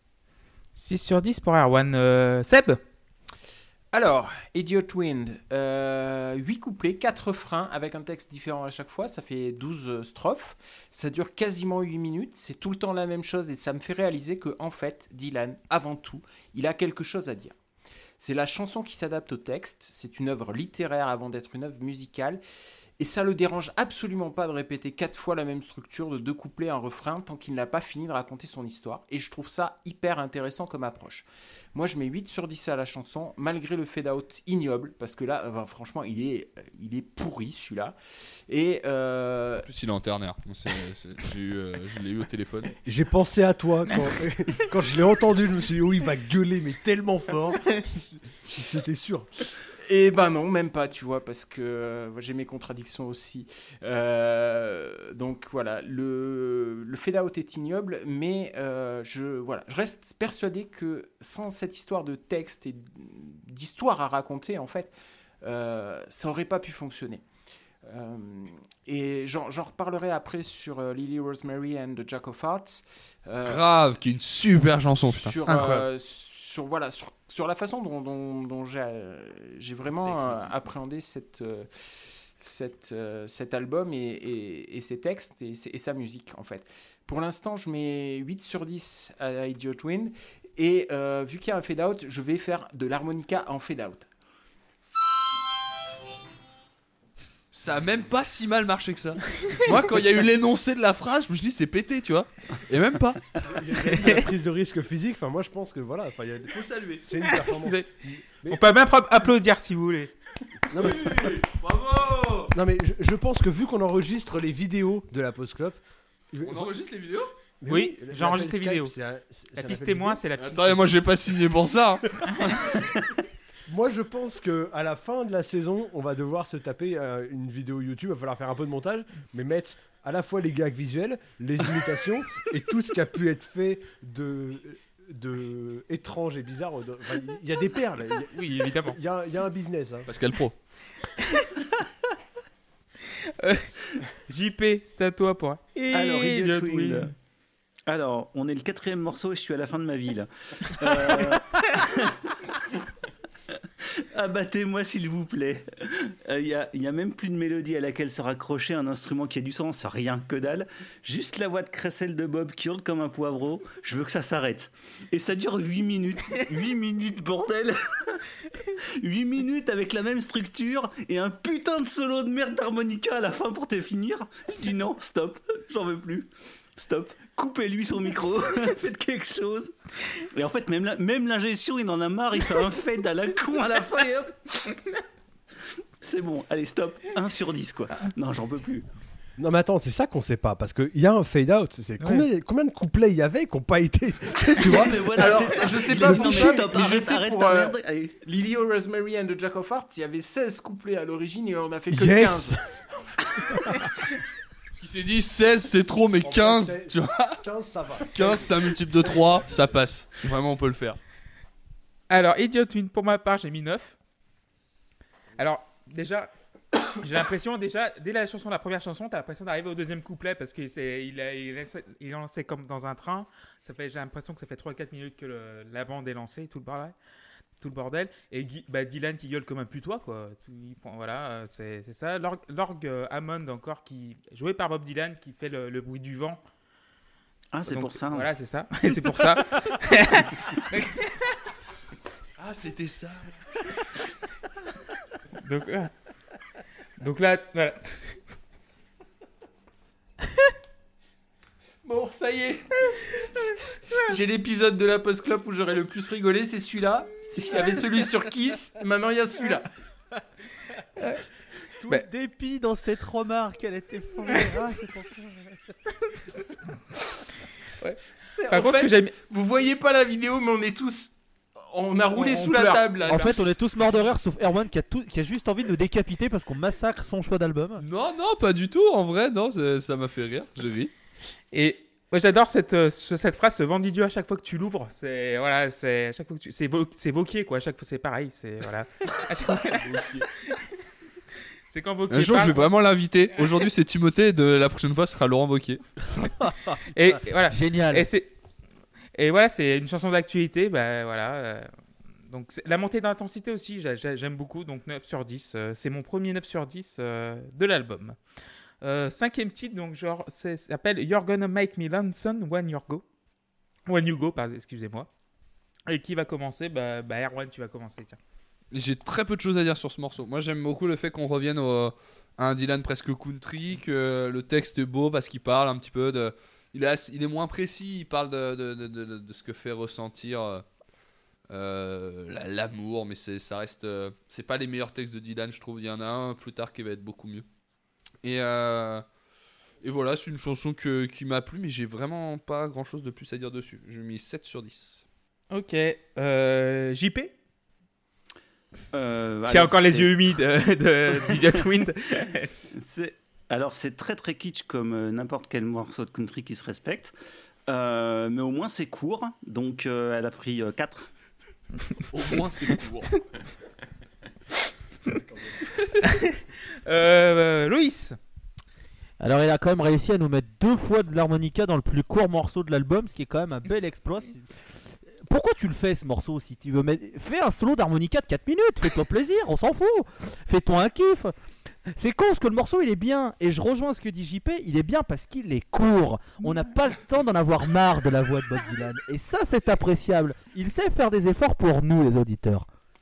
Donc j'ai mis 6 sur 10. Waouh, donc c'était la note la plus haute de la première face. Euh, Tim Oui, alors moi j'aurais assez peu de choses à dire là-dessus aussi, c'est-à-dire que c'est beaucoup plus, euh, beaucoup plus simple en fait, c'est euh, c'est du Bob Dylan quoi. Euh, le texte est joli, même le titre est joli et je trouve que ça c'est quelque chose qui, qui mine de rien euh, vaut le coup d'être précisé. Sur, ce, sur, ce- sur cet album, même les titres sont beaux, donc voilà. Euh, puis voilà, instrumentalement c'est du classique, moi ça me plaît toujours autant. Le texte est très joli, euh, ça, brasse des choses intéressantes, c'est sympa de les entendre c'est formulé comme ça c'est euh, un peu plus euh, voilà un peu un peu plus euh, simple que ce qu'il y a pu y avoir avant Euh, ça prendra un 7 sur 10 Très bien. Et bah Seb pour finir. Euh, moi, c'est pareil, j'ai pas grand chose de particulier à dire sur ce morceau. On retombe dans l'arrangement minimaliste avec euh, guitare, basse et harmonica à la fin. Euh, sauf que là, il n'y a rien de particulier qui attire mon attention ou me donne envie de réécouter. Donc, euh, bah, 5 sur 10, c'est à peine, quoi. Déjà, tu joues mieux que Bob Dylan déjà. Il y a une petite mélodie là. Moi, 9 sur 10 euh, pour euh, ce dernier titre de la face A. Bah, c'est un Dylan Early 60s qui revient. Un Dylan Antibes à Greenwich Village. Et euh, voilà, c'est une carte postale du, au passé, et, en clin d'œil au passé. Et voilà, 9 sur 10. Vous voulez faire un petit quiz, messieurs Toujours. Écartons Oh, les quiz. Pas, de, pas ouf. Donc euh, avant ça, je... avant ça, je rappelle que nous sommes sur ce SoundCloud, Spotify, Twitter, la underscore pause underscore club, sur lapostclub.fr et si vous voulez poser des questions, hashtag AskLPC. Euh, donc j'ai- moi, Clément, a un point commun avec Bob Dylan. Quel est-il? Tu sais pas chanter. Le nez bouché. T'as un harmonica. Oui, mais c'est pas le seul. C'est vrai. T'as sorti, commun. Bob. t'as sorti 47 albums. le goût du jean Euh, S'il aime le jean, oui, mais c'est pas ça. Alors, alors il porte, il porte des jeans. Est-ce que euh, Il y a deux personnages. oui, c'est vrai que s'il a un goût en commun avec moi, quelque part, on est deux. voilà. Personne? Bah, Euh, non, pas du Moi, tout. je connais une Bob de tes particularités euh, très très euh, voilà, mais je, sais- je- ça m'étonnerait que, que tu la partages avec Bob Dylan. Non. T'es juif. Clément t'as Ah, changé de nom. T'as changé de nom. C'est Non. un nom d'emprunt, Clément. Non, non, Bob Dylan était supporter de Saint-Etienne non plus. Je suis né le même jour que Bob Dylan, Oh, Ah, waouh. waouh. le 24 mai, mais 45 ans après. Donc voilà. Ah. Voilà, exactement. Donc, deuxième question. En quelle année a démarré le Never Ending Tour qui est, comme son nom l'indique, toujours en cours? En 1922. Non. En fait, il a fait Euh, tourner, c'est- voilà. Est-ce que c'était dans les années 2000 Non. C'est Ouais. bien avant. Ah non, mais dis-le, il- il- Euh, quatre- euh, début 90 Euh, c'est encore plus vieux. 84. Alors, je vais, je vais, je vais t'aider. Il a fait, euh, depuis le début de la tournée, il a fait 2989 concerts. Ah bah oui, ça m'aide vachement, oui. Voilà. En fait, voilà, c'est. Voilà. The Never Ending Tour. Qui a Ouais, ça, ça, commencé. ça- ça s'arrêtera quand il mourra, hein, de toute façon. Donc il Voilà, bah mourra oui, quand de la merde. hein. Voilà. Donc, euh, elle a commencé en 1988. Voilà. Donc voilà, troisième. Voilà. Y a-t-il un lien? Je ne sais pas. Donc, troisième question avec quelle star de la musique Bob Dylan a-t-il tourné?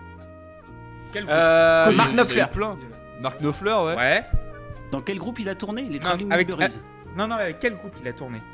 En, en Bah, tant les qu'art- Traveling Wilburys. Ouais, ouais, mais en tant qu'artiste solo, je te parle. The Band? Ouais, The Band déjà en, en 66 et 74. Ah, d'accord, les groupes qui l'ont accompagné. Voilà. Ah, j'avais pas compris, je crois, parce que j'avais, il y a eu une tournée Mark Knopfler et Bob Dylan euh, il y a quelques Oui, mais temps. c'est ouais, ouais, mais c'est c'est pareil, ça compte. Voilà. Euh, Tout compte, bien alors il y a The Band, il y a qui, y a qui d'autre? Bah, il y a le groupe avec lequel il a enregistré Blue on the Track, dont j'ai peu de nom. Ouais, ouais, mais c'est ouais, c'est j'y pensais pas à ça non plus, mais vas-y, allez-y, non, personne d'autre? Non. Alors il a tourné avec Tom Petty and the Heartbreakers en 86 Ah oui, c'est vrai. et avec Grateful Dead en 87. Ouais, ouais. Il a fait. Bah, Tom Petty, c'était plus ou moins suite au Traveling Wilburys, du coup, alors. Non, c'était en 86, c'était avant. les- Bah, je parlais bah, des Traveling Wilburys, donc euh, il y avait Bob Dylan dans ce groupe, et il y avait qui d'autre? Bah, George Harrison, Ouais. Roy Orbison, Ouais. Tom Petty, Ouais. Paul McCartney, Non, il y a le dernier. euh, George- euh, Jeff Lynne. Voilà, Jeff Lynne, bravo. Et euh, malheureusement, Orbison est mort à la fin du premier album. Euh, dernière question, Bob Dylan a-t-il joué déjà une fois avec son harmonica à l'endroit Bah, lui, il croyait qu'il était à l'endroit, oui. Peut-être, oui. On sait, tu sais jamais sur une, sur une erreur, un soir où t'es pas concentré, t'es bourré, voilà, tu mets à l'endroit. Ça, ça a pu arriver, j'imagine que oui. Bah, Je ne sais pas, c'était une vanne. Exactement. Euh, vous avez tourné le disque, messieurs Trop bien.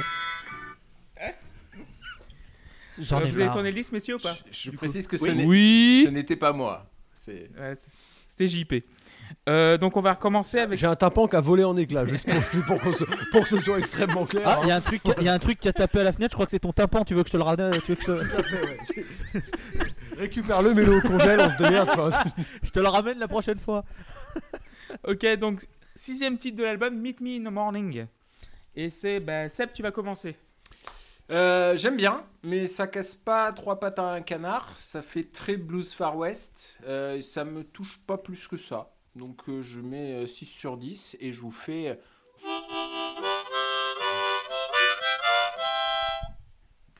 Merci C'est Seb. marrant parce qu'au début ça ressemblait à un truc et après j'ai perdu. Euh, JP. C'est c'est que de l'impro. hein. C'est- Je ne sais ah ouais, on voit. Alors, euh, Meet Me in the Morning. Eh ben, un truc presque écoutable, dis donc. Et en plus, c'est un blues, qui l'eût cru. Euh, donc, euh, alors c'est marrant parce que ça m'a fait penser presque à un titre, un titre de Lennon, Alors, la Aussi, manière ouais, dont c'est joué. qui l'eût cru déjà, Hein c'était pas Jeanne d'Arc. Non. Parce que- Non, c'est vrai qu'elle a été Si elle est marrante. Au début j'ai failli pas rire mais elle est marrante. C'est parce que c'est. Vous savez quand même que c'est la- le dernier truc qu'elle a dit, Jeanne d'Arc, c'est vous m'avez pas cru, euh, vous m'aurez cuite. Mais elle a existé, euh, Jeanne d'Arc, déjà C'est- c'est- c'est- En vrai c'est faux. c'est- Comme le voilà, c'est. Ça, mais. Non, en fait, Oh les bodins Oh Vas-y, les JP. bodins, ils vont se calmer là-bas en Vas-y fait, ce que JP. j'ai aimé, ce que j'ai aimé dans ce morceau, c'est que pour une fois, on entendait un peu d'autres d'autres instruments s'exprimer, quoi. Oui. C'est-à-dire que voilà, on entendait un peu euh, de la guitare euh, jouée par d'autres, on entendait un peu des choses, ça respirait un peu. Donc j'ai trouvé ça pas mal. Donc il prend 5. D'accord. Euh... Tim. On dirait ton prof qui te dit en progrès quand t'as eu 4. C'est ça. Euh, ouais, bah moi, cette chanson, elle m'a pas marqué des masses finalement. Euh, voilà, j'en ai pas retenu grand chose et je lui ai mis 6 sur 10. Ça me déplaît toujours pas, mais voilà, c'est vraiment pas euh, le titre de l'album que j'ai euh, noté, qui m'a marqué d'une manière ou d'une autre. Voilà. Merci, c'est mon travail. Bah Erwan, tiens, tu vas enchaîner. Est-ce qu'un philatéliste collectionne les timbres de voix? Oh, je ne sais pas. Vous avez 4 heures.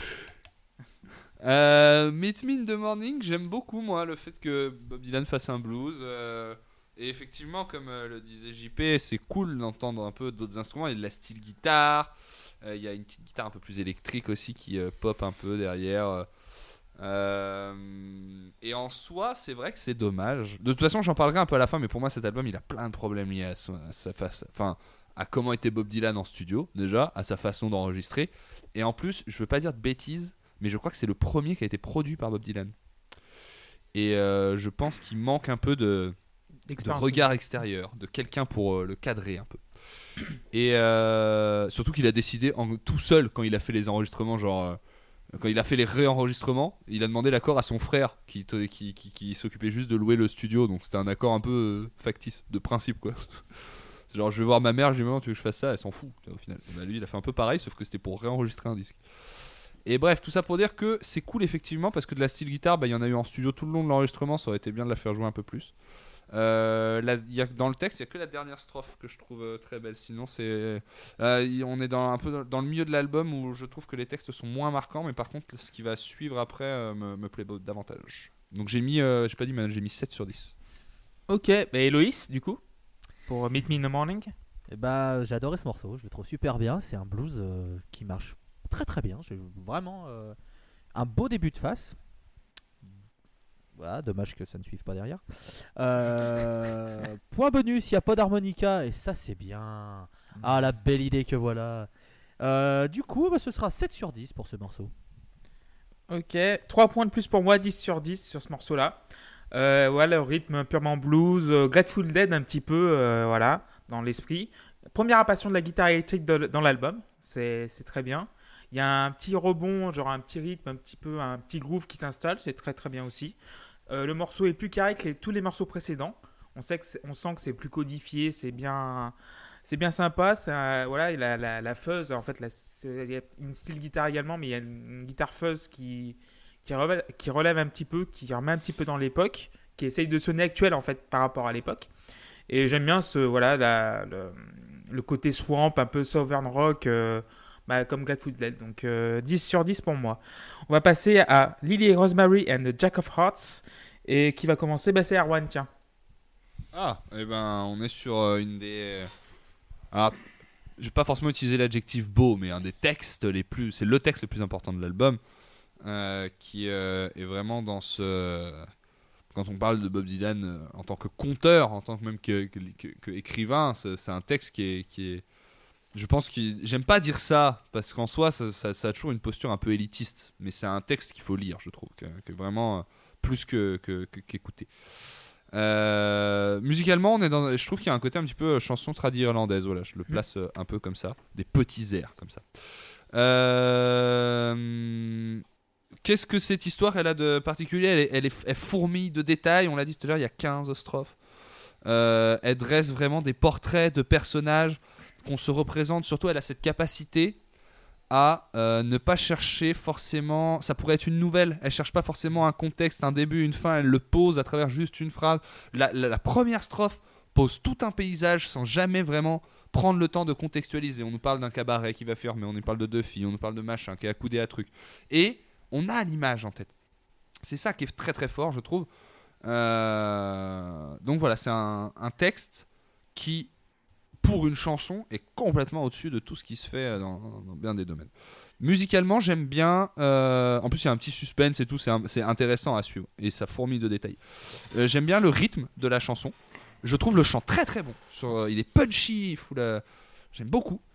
Et, voilà, j'aime bien son rythme très, très, ça me de bonne humeur. Voilà, je, je pas besoin d'en dire plus. Et je lui ai mis la note de 7 sur 10. Très bien pour cette explication fournie comme la chanson. Euh, Tim, c'est à toi. Oui, alors moi là pour le coup j'ai plus de mal parce que euh, effectivement le texte est très très long et autant je m'y intéresse au début, autant je décroche sur la fin à l'écoute. Euh, je vais être totalement honnête avec vous, j'ai pas eu le temps de lire, ce- texte. hein. Je, fais cet enregistrement un peu dans, dans des conditions un peu, un peu, on va dire, un peu dans, l'urgence. Donc euh, j'ai pas vraiment pu euh, analyser ce texte comme je pouvais et là, comme je voulais. Et là, euh, c'est vrai que je décroche au bout d'un moment. Et pour moi, c'est pas un texte qui doit aller sur une chanson. Il est sans doute très beau, mais je vois, je pense que le média musical n'est pas la bonne manière de le transmettre. En tout cas, ça marche pas trop avec moi. J'ai mis euh, 4 sur 10 parce qu'en plus c'est très long. Et je me- et en fait, je me perds en fait. Et je trouve ça dommage. Peut-être que si je me pose avec le texte et la chanson, ce sera différent. Mais euh, à l'instant, euh, là, euh, ce, ce sera un 4 sur 10 parce que j'ai, je, me, je me suis perdu au milieu en fait. Ok, Seb, vous voulez rajouter quelque chose du coup? Ouais, Ah, Vas-y, En tu peux fait- y aller. euh, vas-y. j'ai trouvé une, une citation de, de Dylan qui est- que j'ai trouvé super intéressante et qui va vachement bien à, cette chanson. En fait, c'est pas c'est pas une chanson, c'est une balade dans le sens où euh, où on l'entendait dans le temps, à l'époque où il n'y avait pas de cinéma et et les gens s'a- s'asseyaient pour euh, pour écouter un gars en train de chanter une balade et euh, raconter une histoire et euh, Dylan il disait euh, voilà euh, c'était c'était euh, c'était du divertissement et un gars pouvait s'asseoir et, et, euh, je traduis en anglais en même temps que je lis hein, et, et chanter une chanson pendant une demi-heure et tout le monde écoutait et, euh, se, faisait une opinion sur, euh, sur la chanson. Et on attendait là euh, à savoir comment ça allait se, finir comment qu'est-ce qui allait arriver à tel ou tel personnage. Et c'était comme aller au cinéma mais maintenant on a des cinémas. Alors pourquoi est-ce que quelqu'un voudrait s'asseoir et écouter pendant une demi-heure une balade?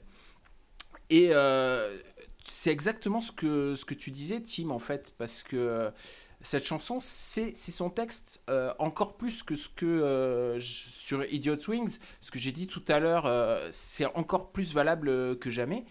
Et la chanson, c'est son histoire et c'est pas sa musique. Musicalement, il n'y a rien. C'est insupportablement répétitif parce que c'est tout le temps le même couplet 15 fois avec juste la phrase refrain à la fin dont j'ai déjà oublié le nom épistrophe, c'est ça. Euh. Merde, j'ai un trou. Je mais je l'avais écrit pour m'en rappeler. Ah bah voilà, tu me fais plaisir, moi je l'ai pas écrit. Epiphone, c'est une marque de guitare. Donc on va, on va rester sur phrase refrain puis on, on verra euh, voilà. Euh, mais c'est 15 fois 15 fois la même chose et, euh, et ça si on s'arrête que- qu'à ça, c'est insupportablement répétitif quoi. Mais moi, je trouve la démarche super intéressante. On a, on a une histoire, euh, voilà, et puis, et puis il nous emmène à la, à la répéter, et puis, et puis voilà. Et puis, et puis, et puis pour finir, ben moi, je lui mets 7 sur 10, et puis, euh,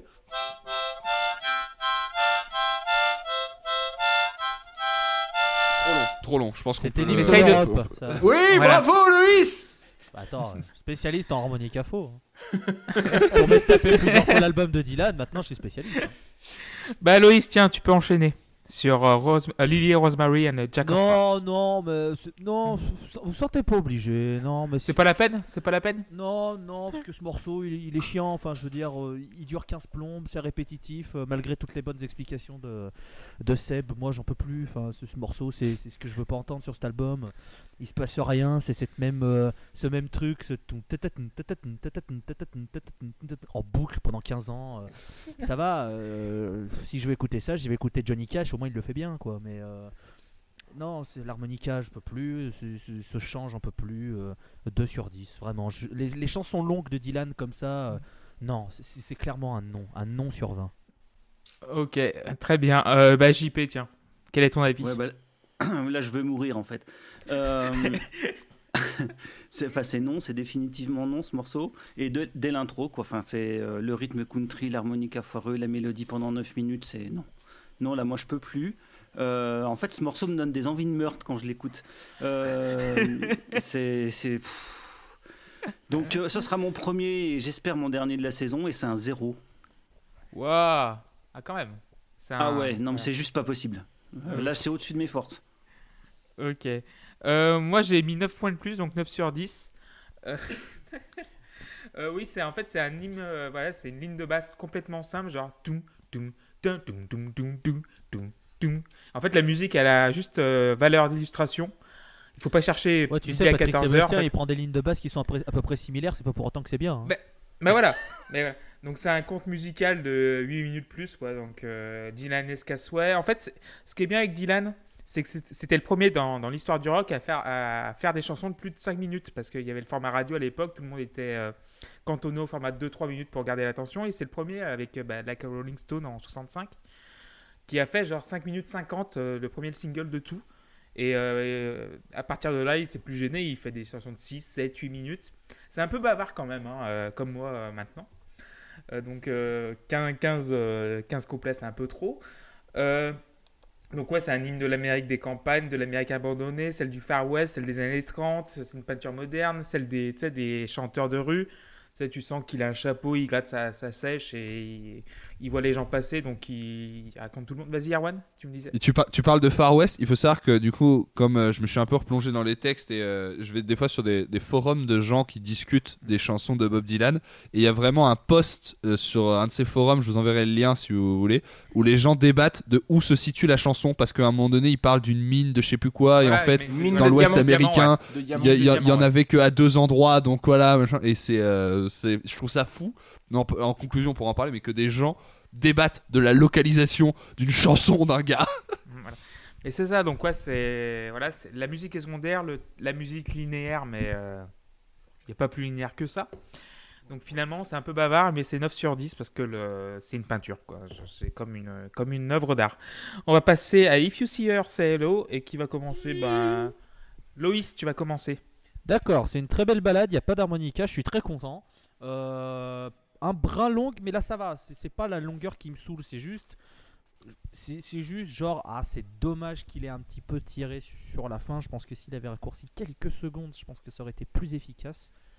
Mais ça me gêne moins. S'il fait des longueurs dans ce style-là, sans harmonica déjà, c'est pas grave. Le morceau était plutôt sympa. C'est. Voilà, c'est quand même appréciable, je lui ai mis 6. Très bien. Euh, Seb? Un morceau plus doux. J'aime euh, beaucoup. Euh, belle atmosphère, particulièrement à la fin. Moi, je lui mets 7 sur 10 et je vous fais. euh, Très bien. Euh, JP Alors, euh, bon, on va passer sur les guitares un peu désaccordées, parce qu'on n'est plus vraiment à ça près. Euh, mais au final, c'est quand même une belle chanson. Il faut dire ce qui est. Euh, Celle-là, elle est agréable. Je veux dire, on peut l'écouter jusqu'au bout, c'est déjà bien. Et euh, en soi, c'est plutôt un exploit sur cet album. Euh, comme quoi, le, le dépouillement euh, s'y est bien euh, à Dylan quand il veut. Donc, euh, moi, je lui ai mis 6, parce que c'est une belle chanson. Ok, Tim Oui, alors pour moi, c'est vraiment le, le point le plus marquant du disque. hein. C'est vraiment ce, le, le- le paroxysme de, de- de l'album. Euh, L'apothéose, si tu veux, oui. Les- le point d'orgue aussi. Le climax. L'Everest Le sommet. L'apogée. Le, le point culminant, voilà. Et on, on s'arrête là, zénith. on, on en a, on, on- on en a assez. hein. Euh, non, franchement, je trouve le texte, je trouve le texte formidable, vraiment. Euh, voilà, je- j'en parlais avec Erwan tout à l'heure et je me disais, c'est ce que tu as envie de ressentir avec une rupture. T'en es pas capable, mais t'aimerais pouvoir ressentir les choses de cette manière-là. Et, euh, et non, le, texte est splendide, l'instrumentation est pas dérangeante. Donc euh, non, non, moi, moi j'ai franchement été assez touché par cette chanson, même très touché par cette chanson. Et c'est pour ces raisons, en plus de l'instrumentation qui me dérange toujours pas, c'est pour cette raison qu'elle prendra un 10 sur 10. Deuxième 10 sur 10 pour Tim. Erwan, tiens. C'est euh, ma chanson préférée du disque et c'est une de mes chansons préférées euh, tout court de toute ma vie. Euh, parce que je la trouve d'une. Comment on dit Humilité, c'est ça.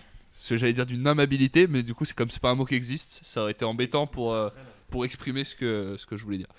Je la trouve très humble cette chanson et c'est très rare en fait quand, on, quand un artiste parle d'amour, surtout quand il parle de, de rupture. C'est sans doute celle qui parle le plus de lui.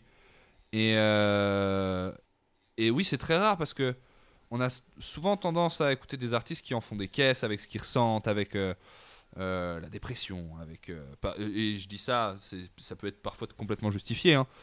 mais là il y a une, maturité qui est très très forte dans, dans, dans ce texte et c'est exactement ce qu'on disait quand tu me racontais tout à l'heure quand, quand on en discutait. Moi, j'ai jamais eu spécialement de phénomène d'identification à cet album et même pour un album entre guillemets de rupture, c'est un album que j'ai jamais écouté dans une période comme ça de ma vie. Parce qu'en fait, euh, effectivement, c'est des, pas des sentiments auxquels je m'identifie sur le moment. C'est des sentiments que j'aimerais ressentir. Et je trouve ça. Je n'ai jamais vu personne parler d'une fin de relation comme, euh, comme il peut en parler là. Quand il dit euh, for me that I'm alright, she might think that I've forgotten her, Don't tell her it isn't so. Je trouve qu'il y a une noblesse incroyable dans cette phrase et dans le fait de vouloir à tout prix préserver l'autre de sa propre souffrance sans en faire des caisses. C'est un texte qui est reconnaissant, qui, euh, qui pour moi, euh, à lui tout seul, invalide l'idée que Idiot Win puisse s'adresser à, sa, à son ex-femme. Euh, donc voilà, il, se- concentre beaucoup plus sur le vécu que sur le ressenti. C'est ça quand on peut parler de, de, de- maturité. Et ça en fait quelque chose de très intense et de poignant. Moi, j'aime le fait que, que cette chanson existe euh, et je chéris Bob Dylan du fait que je le remercie du fait que cette chanson existe. En plus de ça, je trouve l'instrumentation très fine. Il n'y a rien de nouveau hein, forcément à ce stade du disque. Euh, on sent que globalement Bob Dylan avait l'habitude de rouiller avec des musiciens en studio et de tourner sur les mêmes choses pour euh, sortir des morceaux.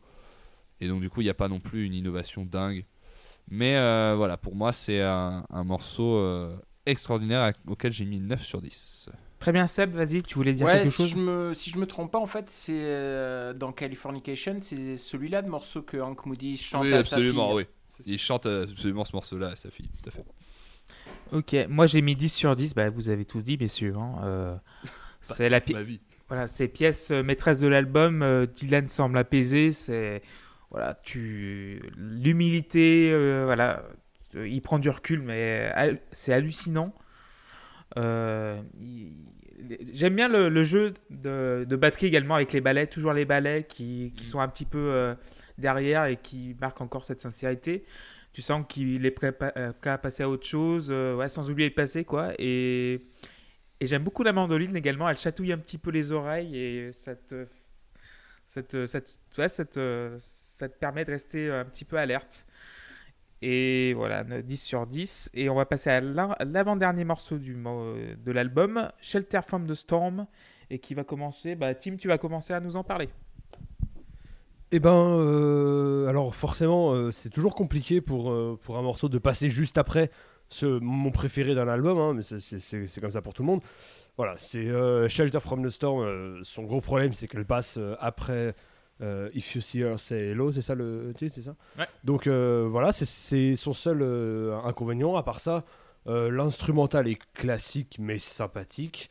Les paroles sont encore sympas. ça développe une belle, ça développe une belle histoire. C'est encore une fois Dylan. je pense que c'est pas que lui, c'est aussi avec tout ce qu'il incarne depuis toutes ces années. Dylan, il a une, il a une, il a des images qui qui sont rattachées à lui, et rattachées à son son, rattachées à même à cette harmonica pourrie. L'harmonica, l'harmonica pourrie sur une guitare un peu hasardeuse, ça veut dire quelque chose aujourd'hui. Et c'est grâce à Dylan, et c'est parce que Dylan est là. Et moi, quand j'en entends, quand j'entends ça, je- je- j'ai ces images-là. En plus, il y a un beau texte. Donc voilà, euh, moi ça me plaît, j'ai mis 7 sur 10. Donc Dylan est là comme cuisine. Cuisine est là. Euh, Oula, JP. oula, oula, non, Retrouvez Clément en spectacle dans toute la Certainement France pas. avec son nouveau sketch Cuisine est là. Le 27 à Aubervilliers et le 29 à Strasbourg. Tout à fait. Et le... voilà, il tourne en Belgique aussi. On n'embrasse pas les Belges. Euh, JP, Deux, c'est à toi. deux étoiles. Enfin, en fait, là, je, je suis vraiment à un point où je veux que ça s'arrête.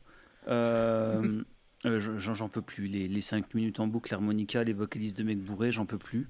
Donc, euh, pff, deux. Ok, ben, au moins c'est rapide. Euh, Loïs, Euh, ouais, euh, moi je m'ennuie sur ce morceau. On arrive à la fin de l'album et c'est vrai que je subis un peu cette fin d'album euh, pendant que Pipo et Mario sont morts de rire dans le coin. euh. voilà. Voilà. hein. Non mais c'est ça, hein, quand on met la fine fleur du journalisme français, voilà ce que ça fait dans une même pièce. hein. Et quand je dis journalisme français, je devrais peut-être dire ivoirien, mais ça après c'est autre chose.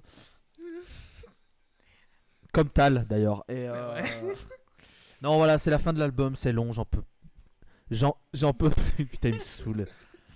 Nou- N'oubliez pas de lire Erwan du Château dans Libération. Et euh, et c'est donc le septième harmonica euh, de cet Voilà. album, hein, euh, 7 sur 10, hein, euh, pas la note, hein, la note de la chanson, ce sera un 5 sur 10. Ce sera un 5 sur 5 10. sur 10. Euh, voilà, je- je- j'en peux plus. Ok, euh, Seb? Euh, bah écoutez, euh, même format avec euh, uniquement des couplets et une histoire euh, qui se raconte sur 10 couplets identiques avec 5 minutes et 5 minutes pardon. Et l'harmonica syndicale pour pour finir, juste guitare et basse, ça fait très Dylan des débuts, je trouve. Mais ça m'emballe pas plus que ça, même si c'est agréable. Alors je lui mets 6 sur 10. Euh, La, L'avantage du, du Dylan des débuts, c'est qu'il faisait plutôt court. C'est vrai. C'est peut-être pour ça Eh que son ben- ex-femme l'a quitté. Euh, Erwan, tiens, pour finir sur euh, Shelter from the Storm. Euh, pour une fois, je vais faire un, un petit reproche à Dylan dans le texte. Euh, bon, je, je trouve la musique très cool. C'est un- une folk tradie euh, comme, euh, comme ça me plaît beaucoup. Euh, L'histoire, encore une fois, est très très belle. On est sur une, une très très belle analogie du mariage, de la relation amoureuse, de ce que de ce que de qu'elle peut faire ressentir, etc. Du côté très sécurisant que ça a. Euh, par contre, je trouve que ça traverse un peu tout le temps l'œuvre de Dylan et en fait ça traverse l'œuvre de beaucoup d'artistes masculins hein, de toute façon. Mais c'est très flagrant sur cette chanson. Il y a dans les textes de Dylan une absence totale de réflexivité sur ses propres actes quand il parle ou semble parler de sa vie. C'est toujours elle m'a accueilli, elle m'a sauvé, elle m'a fait ci, elle m'a fait ça, et ensuite elle m'a rejeté. Mais en fait, lui, c'est même pas à croire qu'il a pas de défaut, c'est à croire qu'il a pas de comportement, il n'a n'a pas d'action dans, dans, ses, dans ses relations. Il parle très très peu de, de ce qu'il fait. Et en, en ça, c'est assez cohérent avec le fait que c'est un observateur, Bob Dylan. C'est quelqu'un qui regarde et décrit. Sauf que quand il semble parler de choses qui lui sont un peu plus personnelles, c'est- pas que ça me dérange, mais je trouve que c'est un petit peu dommage. Euh, donc voilà, je trouve ça euh, un peu plus flagrant sur euh, ce titre. Par contre, bon voilà, ça reste un, un, un beau texte, une belle image du couple comme refuge. Et euh, j'adore euh, la basse, pour une fois, je trouve que la basse est assez cool. Voilà. Rien de plus à dire, j'ai mis 8 sur 10 à Shelter from the Storm. Très bien. Euh, pour moi, c'est la chanson la moins réussie de l'album, clairement. Euh, je sais pas ce qu'il a. Donc, le producteur Bob Dylan a dû, a dû oublier de- de- d'enlever la reverb sur la console parce que Oui, c'est vrai, il y a une, il y a une, y a une réverb réverb. de taré. Voilà. Et euh, en fait, oui, c'est peut-être fait exprès parce que voilà, euh, l'abri dans le. dans- dans la tempête, il a dû euh, être dans une cahute. Il a dit Allez, on va mettre la reverb à, à 12 pour qu'on entende ça. Et voilà, ça m'ennuie un petit un, un brin, quoi. Et euh, c'est joli, hein, mais euh, voilà, c'est un peu comme Gérard, c'est un peu longuet. Euh, donc 7 sur 10. Pardon, Et le Clément avec son nouveau sketch, euh, de Gérard Longuet, euh, Dylan. Et voilà. le 26 avec en Suisse euh, et Voilà. le 27 en Andorre. Voilà, on va terminer avec bah, euh, Buckets of Rain, donc dernier titre de l'album. Et JP, tu vas commencer à nous en parler. Ouais. En fait, j'en ai plus rien à foutre. Euh,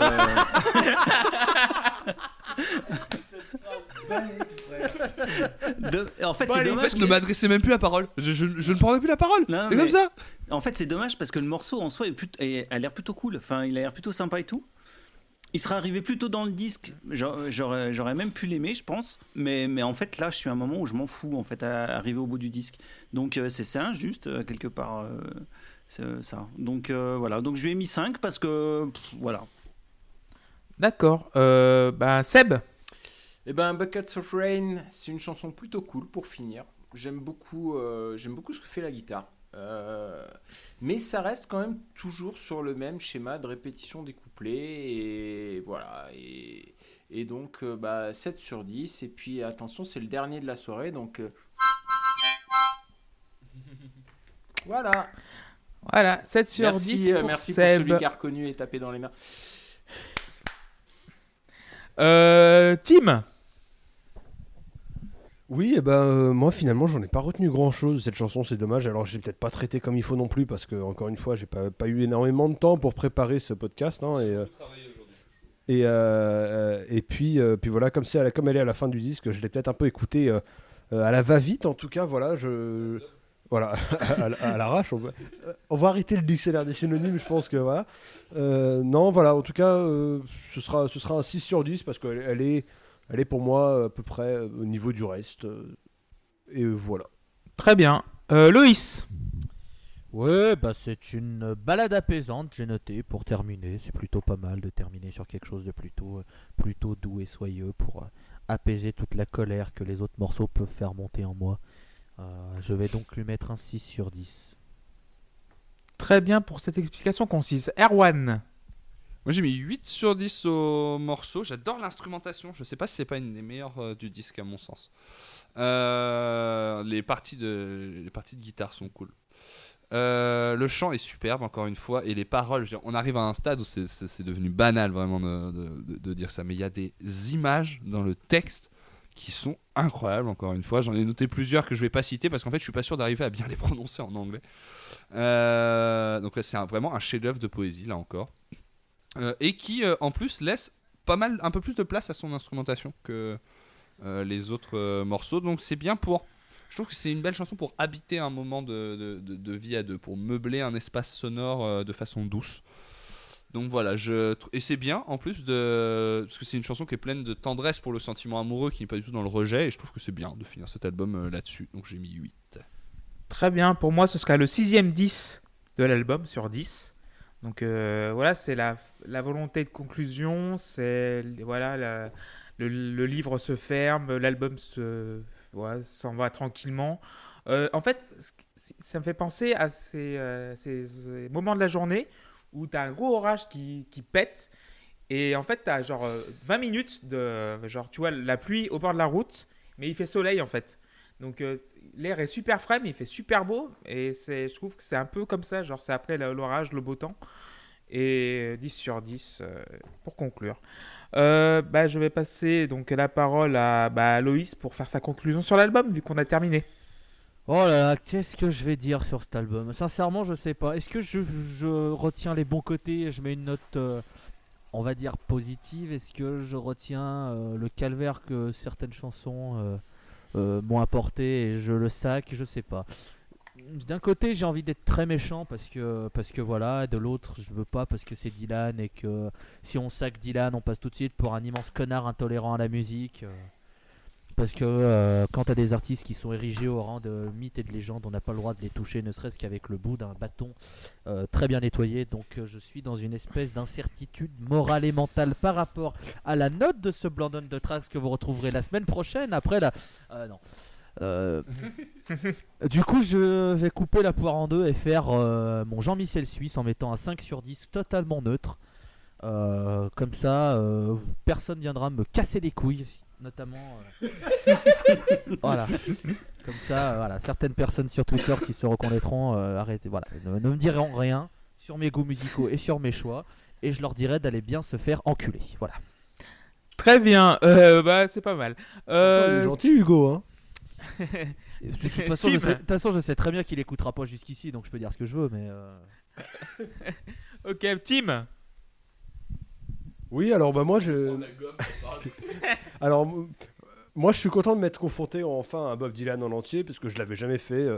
euh, Comme je l'ai dit par le passé, hein, j'ai un souci avec les, avec les idoles, avec les gens qui sont trop importants. J'ai du mal à, à m'y plonger vraiment parce que j'ai- peur de mal comprendre, j'ai peur de voilà donc euh, je m'étais pas encore euh, plongé dans du Dylan euh, un peu un peu réellement quoi. Là c'est fait. Bon au final en ayant écouté pas, pas mal de choses de la carrière solo de Mark Knopfler et un peu de un peu de James Taylor, des choses comme ça. Bon voilà j'ai j'ai des bases euh, en folk, enfin dans, cette tonalité on va dire dans ce registre. Donc, euh, donc voilà, je suis assez content de ce que j'ai entendu. Il y a eu des très bonnes choses, il y a eu des trucs qui sont beaucoup plus dispensables, mais euh, au final, sur l'explication de Seb sur le morceau très très long là, moi ça m'a bien convaincu parce que ça veut dire que c'est un disque qui est encore actuel qui a encore une portée actuelle. Le fait que qu'il y a un morceau de ce disque qui nous pousse à repenser et à reconsommer de la musique et des histoires comme ça pouvait se faire avant, c'est vraiment quelque chose que je trouve très intéressant et je, et je suis assez euh, amateur du fait que cette, que cette chose-là puisse exister dans un disque pareil. Le disque il a 45 ans quand même. Je sais, donc c'est pour ça que je dis que, la- que actuel, enfin, dans le contexte actuel, c'est une écoute intéressante parce que euh, ça, nous, ça, nous, ça nous ramène à un moment où les histoires étaient pas spécialement imagées, pas spécialement euh, euh, modélisées, mais juste racontées, parfois avec un fond musical. Donc voilà, non, c'est un, disque qui pour moi est intéressant à plein de niveaux. Euh, le niveau musical étant celui dans lequel euh, il est peut-être le moins intéressant, mais moi ça ne me dérange pas ce que j'ai entendu. Donc, euh, ce qui prend 6 et ce qui prend 7. Allez, je vais, être, je vais être gentil ce soir et à prendre 7. Très bien, Tim. Seb? Alors, euh, quand j'ai écouté le disque pour faire mes notes, euh, mon fils de 11 ans était là en train de lire une BD. Et au bout du 6 ou 7e morceau, il a levé la tête et il a dit spontanément J'aime bien la musique, mais le chanteur, il chante mal, elle est pas belle sa voix. Et je pense que ça résume parfaitement ce que je pense de ce disque et de Dylan d'une manière générale. J'ai passé un excellent moment avec de belles ambiances acoustiques à écouter ce disque. Cela étant dit, j'ai du mal à comprendre pourquoi cet album est tant apprécié et pourquoi il est aussi haut dans les différents classements qui existent. hein. parce que pour moi, il n'a rien d'exceptionnel. Et le timbre et la justesse de Dylan sont de vrais handicaps pour que je l'apprécie. Je lis ma réponse, hein, vous vous en en doutez, au, euh, à mon timbre de voix et mon ton euh, très, très, euh, très, très monotone. Mais voilà, Scolaire. la réponse, la réponse à pourquoi est-ce qu'il est autant apprécié est certainement dans les textes. J'avoue que j'ai pas réussi à tous les percer. Vous m'avez donné des pistes. J'avais des trucs que j'avais pas compris vraiment ce soir. Euh, donc je vais les, je vais les relire et je vais, je vais m'y re- m'y repencher dessus.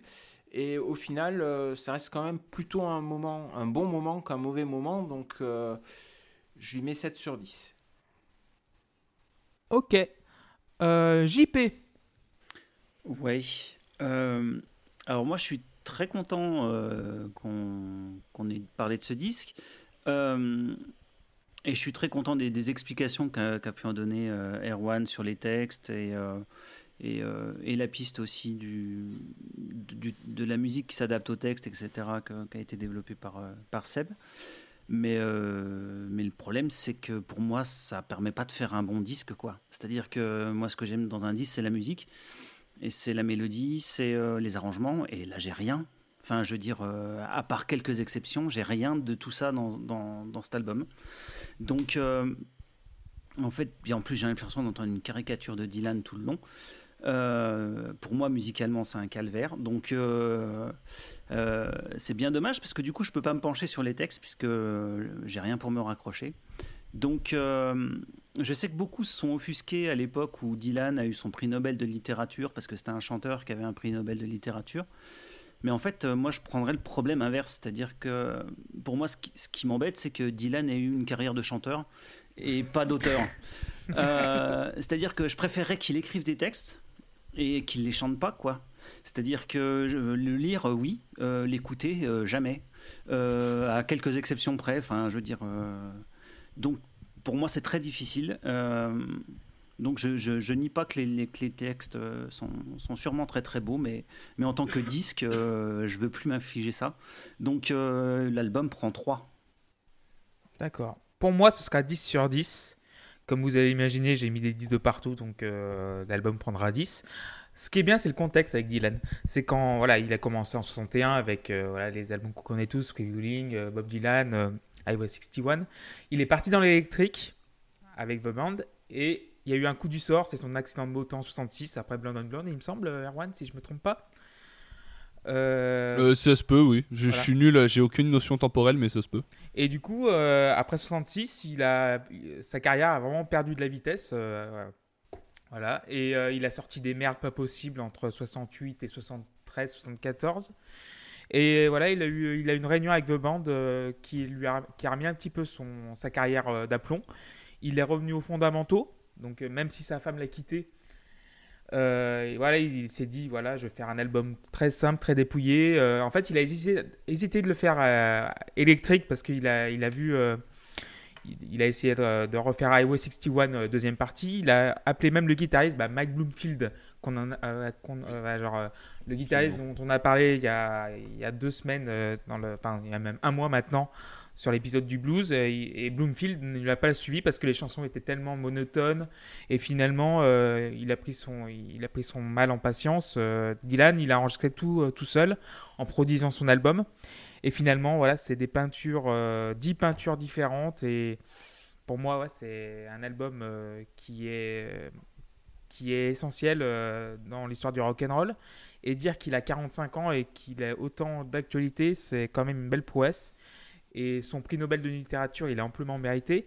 Et je pense que ce prix Nobel-là, il est pour tout le monde du rock. Il fallait qu'il y ait une reconnaissance de, ce, de cette frange de la pop culture, donc les Stones et Beatles. Je pense que Dylan a, tout emporté sur son passage. Donc, s'il fallait, si, non, voilà, si, euh, un personnage du rock devait avoir un prix Nobel, c'était bien lui. Donc, finalement, pour moi, c'est ça, et 10 sur 10, et je vais passer la parole à Erwan, qui va conclure avec Land on the Tracks.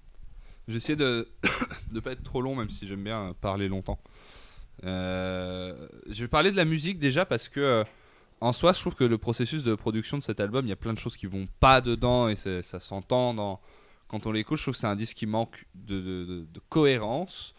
Euh, je comprends que Bloomfield n'ait pas suivi sur les morceaux parce qu'effectivement, il paraît que y a des, les, les- les premières versions de tous ces titres-là étaient très très très euh, monotones entre guillemets et c'est très rigolo parce que Dylan s'est obstiné avec ces morceaux-là. Il les a enregistrés dans une première version et finalement, il voulait pas entendre que ces morceaux étaient trop euh, trop monotones pour au final, vraiment 4 jours avant la sortie, décider tout seul de les réenregistrer avec d'autres musiciens parce qu'il avait changé d'avis d'un seul coup et il était d'accord.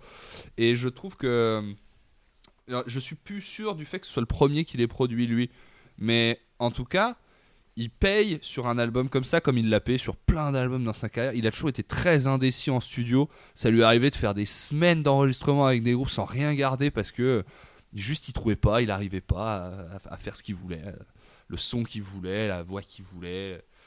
Et euh, il a besoin d'être cadré. C'est quelqu'un qui a besoin d'être encadré et tout seul, il part il part en couille. Et ça s'entend vraiment beaucoup sur, sur cet album, qui manque parfois un petit peu de cohérence. Je sais plus sur quel morceau c'est. Il y a un moment où l'orgue rate une note et c'est gardé euh, dans le. Il a Le rate pas une de- note. Voilà. Il garde beaucoup les, les pistes qui sont foirées en fait. Je sais pas pourquoi. Ouais, voilà, il aime bien. Il, il dit ouais, c'est que ça a été capté comme ça, machin. Mais du coup, ça, ça, effectivement, moi je comprends que que, que, que, que JP, tu te dises, j'ai pas envie de l'écouter parce que bah ouais, mais même c'est, est-ce que c'est un bon disque? Je saurais même pas le. Si on le considère en tant qu'album en tant que produit musical, je saurais même pas le, dire. Je pense que je dirais probablement non. Et le fait est que tout ce que vous avez dit sur la voix, l'harmonica, il joue faux, etc., c'est hyper vrai. Mais qui, euh, qui aurait pu quand même avoir une carrière avec tout ça, quoi? C'est ouf, personne euh, d'autre. Donc, il se passe un. Avec tous ces défauts-là, je veux dire, il se passe quand même un truc qui est assez incroyable, qui tient des. des- effectivement, Ouais, mais euh, du coup, pour rebondir sur ce que tu dis, est-ce que le fait qu'il marche malgré ce qu'on dit sur la fausseté de son harmonica et de sa voix, est-ce que tout ne se joue pas finalement sur ces textes qui ont apporté Bah, beaucoup de sa légende? Effectivement, c'est je même, si assez certain, c'est ça. artiste qui fait de la folk, on va dire à la Ah bah c'est sûr qu'il n'aurait pas gagné The Voice, hein, ça c'est... Non mais tu vois si tu mets si tu mets un autre artiste qui fait de la folk à la, à la Bob Dylan mais sans la qualité de texte, je pense qu'il fait même pas carrière parce qu'on lui chie à la gueule parce que c'est faux etc. Ah non, mais c'est sûr, c'est même certain. Donc, C'est pour ça que. donc il peut se permettre d'être faux parce qu'il écrit bien, ce qui est quand même bon, c'est quand même chose que ce qu'on normalement on t'apprend à être à être juste quand tu fais des trucs quoi. Donc lui il a quand même Bah, réussi à ça sauver dépend. Parce que en vrai, euh, ça a jamais été son bail de vouloir bien chanter en plus. Ouais, je pense qu'il en a rien à faire. Hein. il, il, il en a pas grand chose à carrer. Non, mais il y en a plein qui il- chantent pas forcément euh, juste ou n'importe quoi, mais. mais euh, et, et où c'est, euh, je trouve, plus intéressant musicalement, quoi. C'est juste que là. euh, Bah, mais oui, je, suis- je suis d'accord. bah, c'est pour ça que. Tu prends Tom Waits, euh, il chante pas juste, euh, mais. Ouais, mais Tom Waits, ça compte pas. Il a une voix où, eh, à elle toute seule, t'as envie de l'écouter, même s'il chante faux. Ouais. Dylan, en plus, il a même pas une voix spécialement agréable. Genre, même quand il Ouais, chante en fait, vaguement en juste. fait. C'est qu'il a il, pas paye, une voix il paye agréable. aussi ça, quoi. Il a cette espèce de voix nasillarde un peu. Mais du coup, effectivement, forcément que ça tient au texte. Il a eu un prix Nobel de littérature. Mais pour moi, c'est même au-delà de ça. En fait, c'est le seul album. Quand je disais que c'est vraiment le seul album que, que j'ai réussi à. Enfin, le, en fait, c'est le seul artiste que j'approche par les paroles. C'est parce que de base, je trouve que la langue anglaise est hyper pauvre. Je globalement, la langue Elle anglaise m'emmerde parce Elle que elle a un vocabulaire pauvre, parce que euh, elle a une façon de structurer le- ses mots composés qui est pauvre. Et euh, je trouve que une belle phrase en anglais est souvent conne comme ses pieds. Et c'est du coup très. Je trouve que c'est encore plus difficile pour un artiste de faire naître autant de choses dans ses textes, dans ses rimes, quand il chante en anglais. On dit souvent c'est dur de chanter en français parce qu'on passe pour on a l'air d'un con. Et ben en fait, je trouve que c'est d'autant plus difficile de bien écrire euh, en anglais. La, la- la langue anglaise porte ça. Et Bob Dylan arrive à tellement transcender ça avec ses images. On dit, on- je, je préférerais qu'il écrive des livres, non, parce que c'est même encore plus difficile que ça. Il écrit des textes comme ça qui racontent des histoires qui sont belles avec des détails et tout, etc. Et il les fait rimer. C'est même au-delà de la poésie. Non, mais ça peut être de la poésie. Moi, ça me dérangerait pas si tu veux. Enfin, Tant, tant qu'il y a une absence de chant. tant qu'il y a une absence de chant, une absence de musique, moi, ça me va. hein. Mais voilà, c'est ça que, que, que- que j'admire chez lui. Et effectivement, pourquoi cet album plus qu'un autre? Parce que moi-même, je, peux lui trouver des défauts. euh, je ne vais pas lui mettre plus que 8 à l'album. Je peux lui trouver des défauts musicalement. Il y a même tous les textes ne me convainquent pas forcément sur le même niveau. C'est parce que il y a, en plus de ça, en plus de, la beauté de son, écriture, ce, rapport à l'amour et à la relation amoureuse à ce moment de sa vie. En plus, tu parles de peinture, Clément, c'est hyper approprié parce que il me semble que c'est euh, juste. Il rentre en studio pour ce disque quand il est à New York. Voilà, c'est ça. En Euh, fait, il de- prend des cours de, de peinture. euh, voilà, Voilà, pour c'est ça. là qu'il vient de commencer les cours de peinture euh, avec ses je, pochettes je d'album. sais plus qui. Mais oui, il en a. Oui, c'est vrai qu'il a fait Il en a fait certaines de ses pochettes d'album. ouais. C'est- Il y en a pas une en bleu et rouge où, euh, où il porte un chapeau? Si, si, je crois bien. qu'il a fait. Je me rappelle plus quel disque c'est. Et, euh, et donc voilà, je trouve qu'il y a un rapport à la relation amoureuse qui en plus euh, est très très fort dans, dans ce disque et qui euh, mérite euh, d'être euh, d'être salué. Effectivement, même- moi-même en me replongeant, j'y ai trouvé des, défauts que j'avais pas forcément en mémoire. Mais... Ouais, mais alors, tu vois, ce qui est bizarre, c'est que un artiste comme Dylan, qui est unanimement reconnu pour la qualité de ses textes, et le peu que j'ai regardé, c'est vrai qu'il y a quelque chose, et ben, quand j'écoute un album de Dylan, j'ai pas envie du tout de me plonger dans la lecture de ses paroles, parce que la façon dont il les porte me gêne au plus haut point, parce que j'accroche pas à sa voix, tu vois. Et.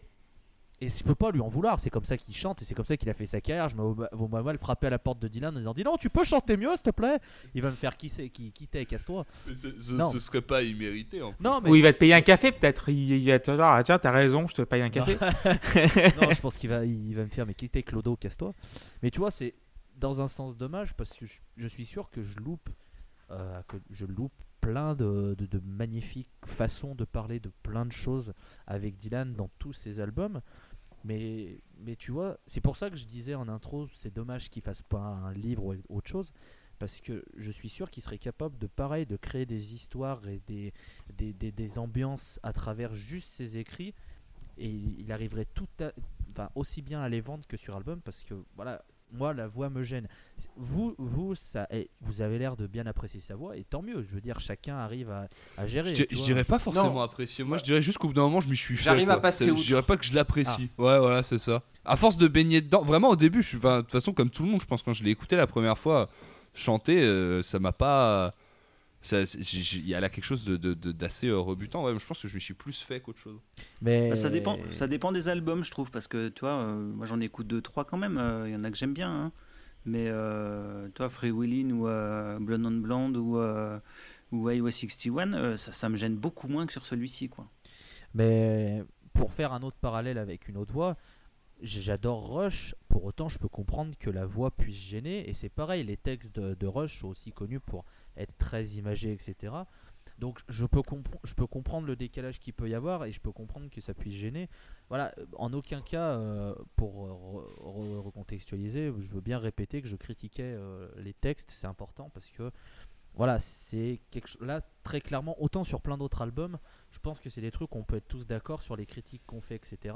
Là, je suis bien conscient que ce que je critique sur l'album de Dylan, c'est purement subjectif, vraiment à 100%. bah oui, mais c'est normal. Non, mais il y, a- il y a plein de trucs, il y a plein de trucs où on peut être d'accord. Genre, il y a plein d'albums où vous allez critiquer, par exemple, un son de guitare, etc. Qui peut, qui peut, voilà, qui peut déranger et ça se tient. Là, je suis d'accord que c'est moi qui suis pas prêt à accepter entre guillemets ce que fait Dylan et son choix d'être faux et etc etc. Donc, euh, donc, donc voilà, et je suis sûr que l'album est super intéressant au point en, en parlant de l'histoire, etc. Mais voilà, personnellement, je peux pas m'im- m'impliquer dans un album auquel je crois pas vocalement et auquel je n'arrive pas à croire au chanteur et au fait qu'il porte ses textes, tu vois. Mais ce qui, est, ce qui est assez marrant, et je finirai euh, là-dessus, c'est que du coup, quand Bob Dylan a gagné le prix Nobel, moi je me suis dit, bah, j'ai trop envie de le lire, euh, son livre, la Chronicle sur sa, sur sa vie, là, son espèce d'autobiographie. Euh, et en fait, c'est assez chiant à lire. Ah ouais? Et euh, non, mais en vrai, je, parce que, mine de rien, et c'est ça qui, qui- qui fait, je trouve, l'intérêt du fait qu'il chante et non qu'il écrit spécialement, c'est que si tu lui retires le support musical qui le contraint à faire plus de la poésie que du conte, et ben c'est ni plus ni moins qu'un pecno qui regarde les choses et qui les raconte, qui le fait très bien. Mais je trouve qu'il lui manque cette dimension un petit peu, euh, je vais dire sacrée parce que c'est démesuré et que je l'aime, mais mais il lui manque le, ce truc en plus quoi. Et quand il écrit juste, je trouve que il est finalement assez naturaliste dans sa façon de, de parler des choses, euh, de parler très longuement d'éléments assez inintéressants d'un décor par exemple.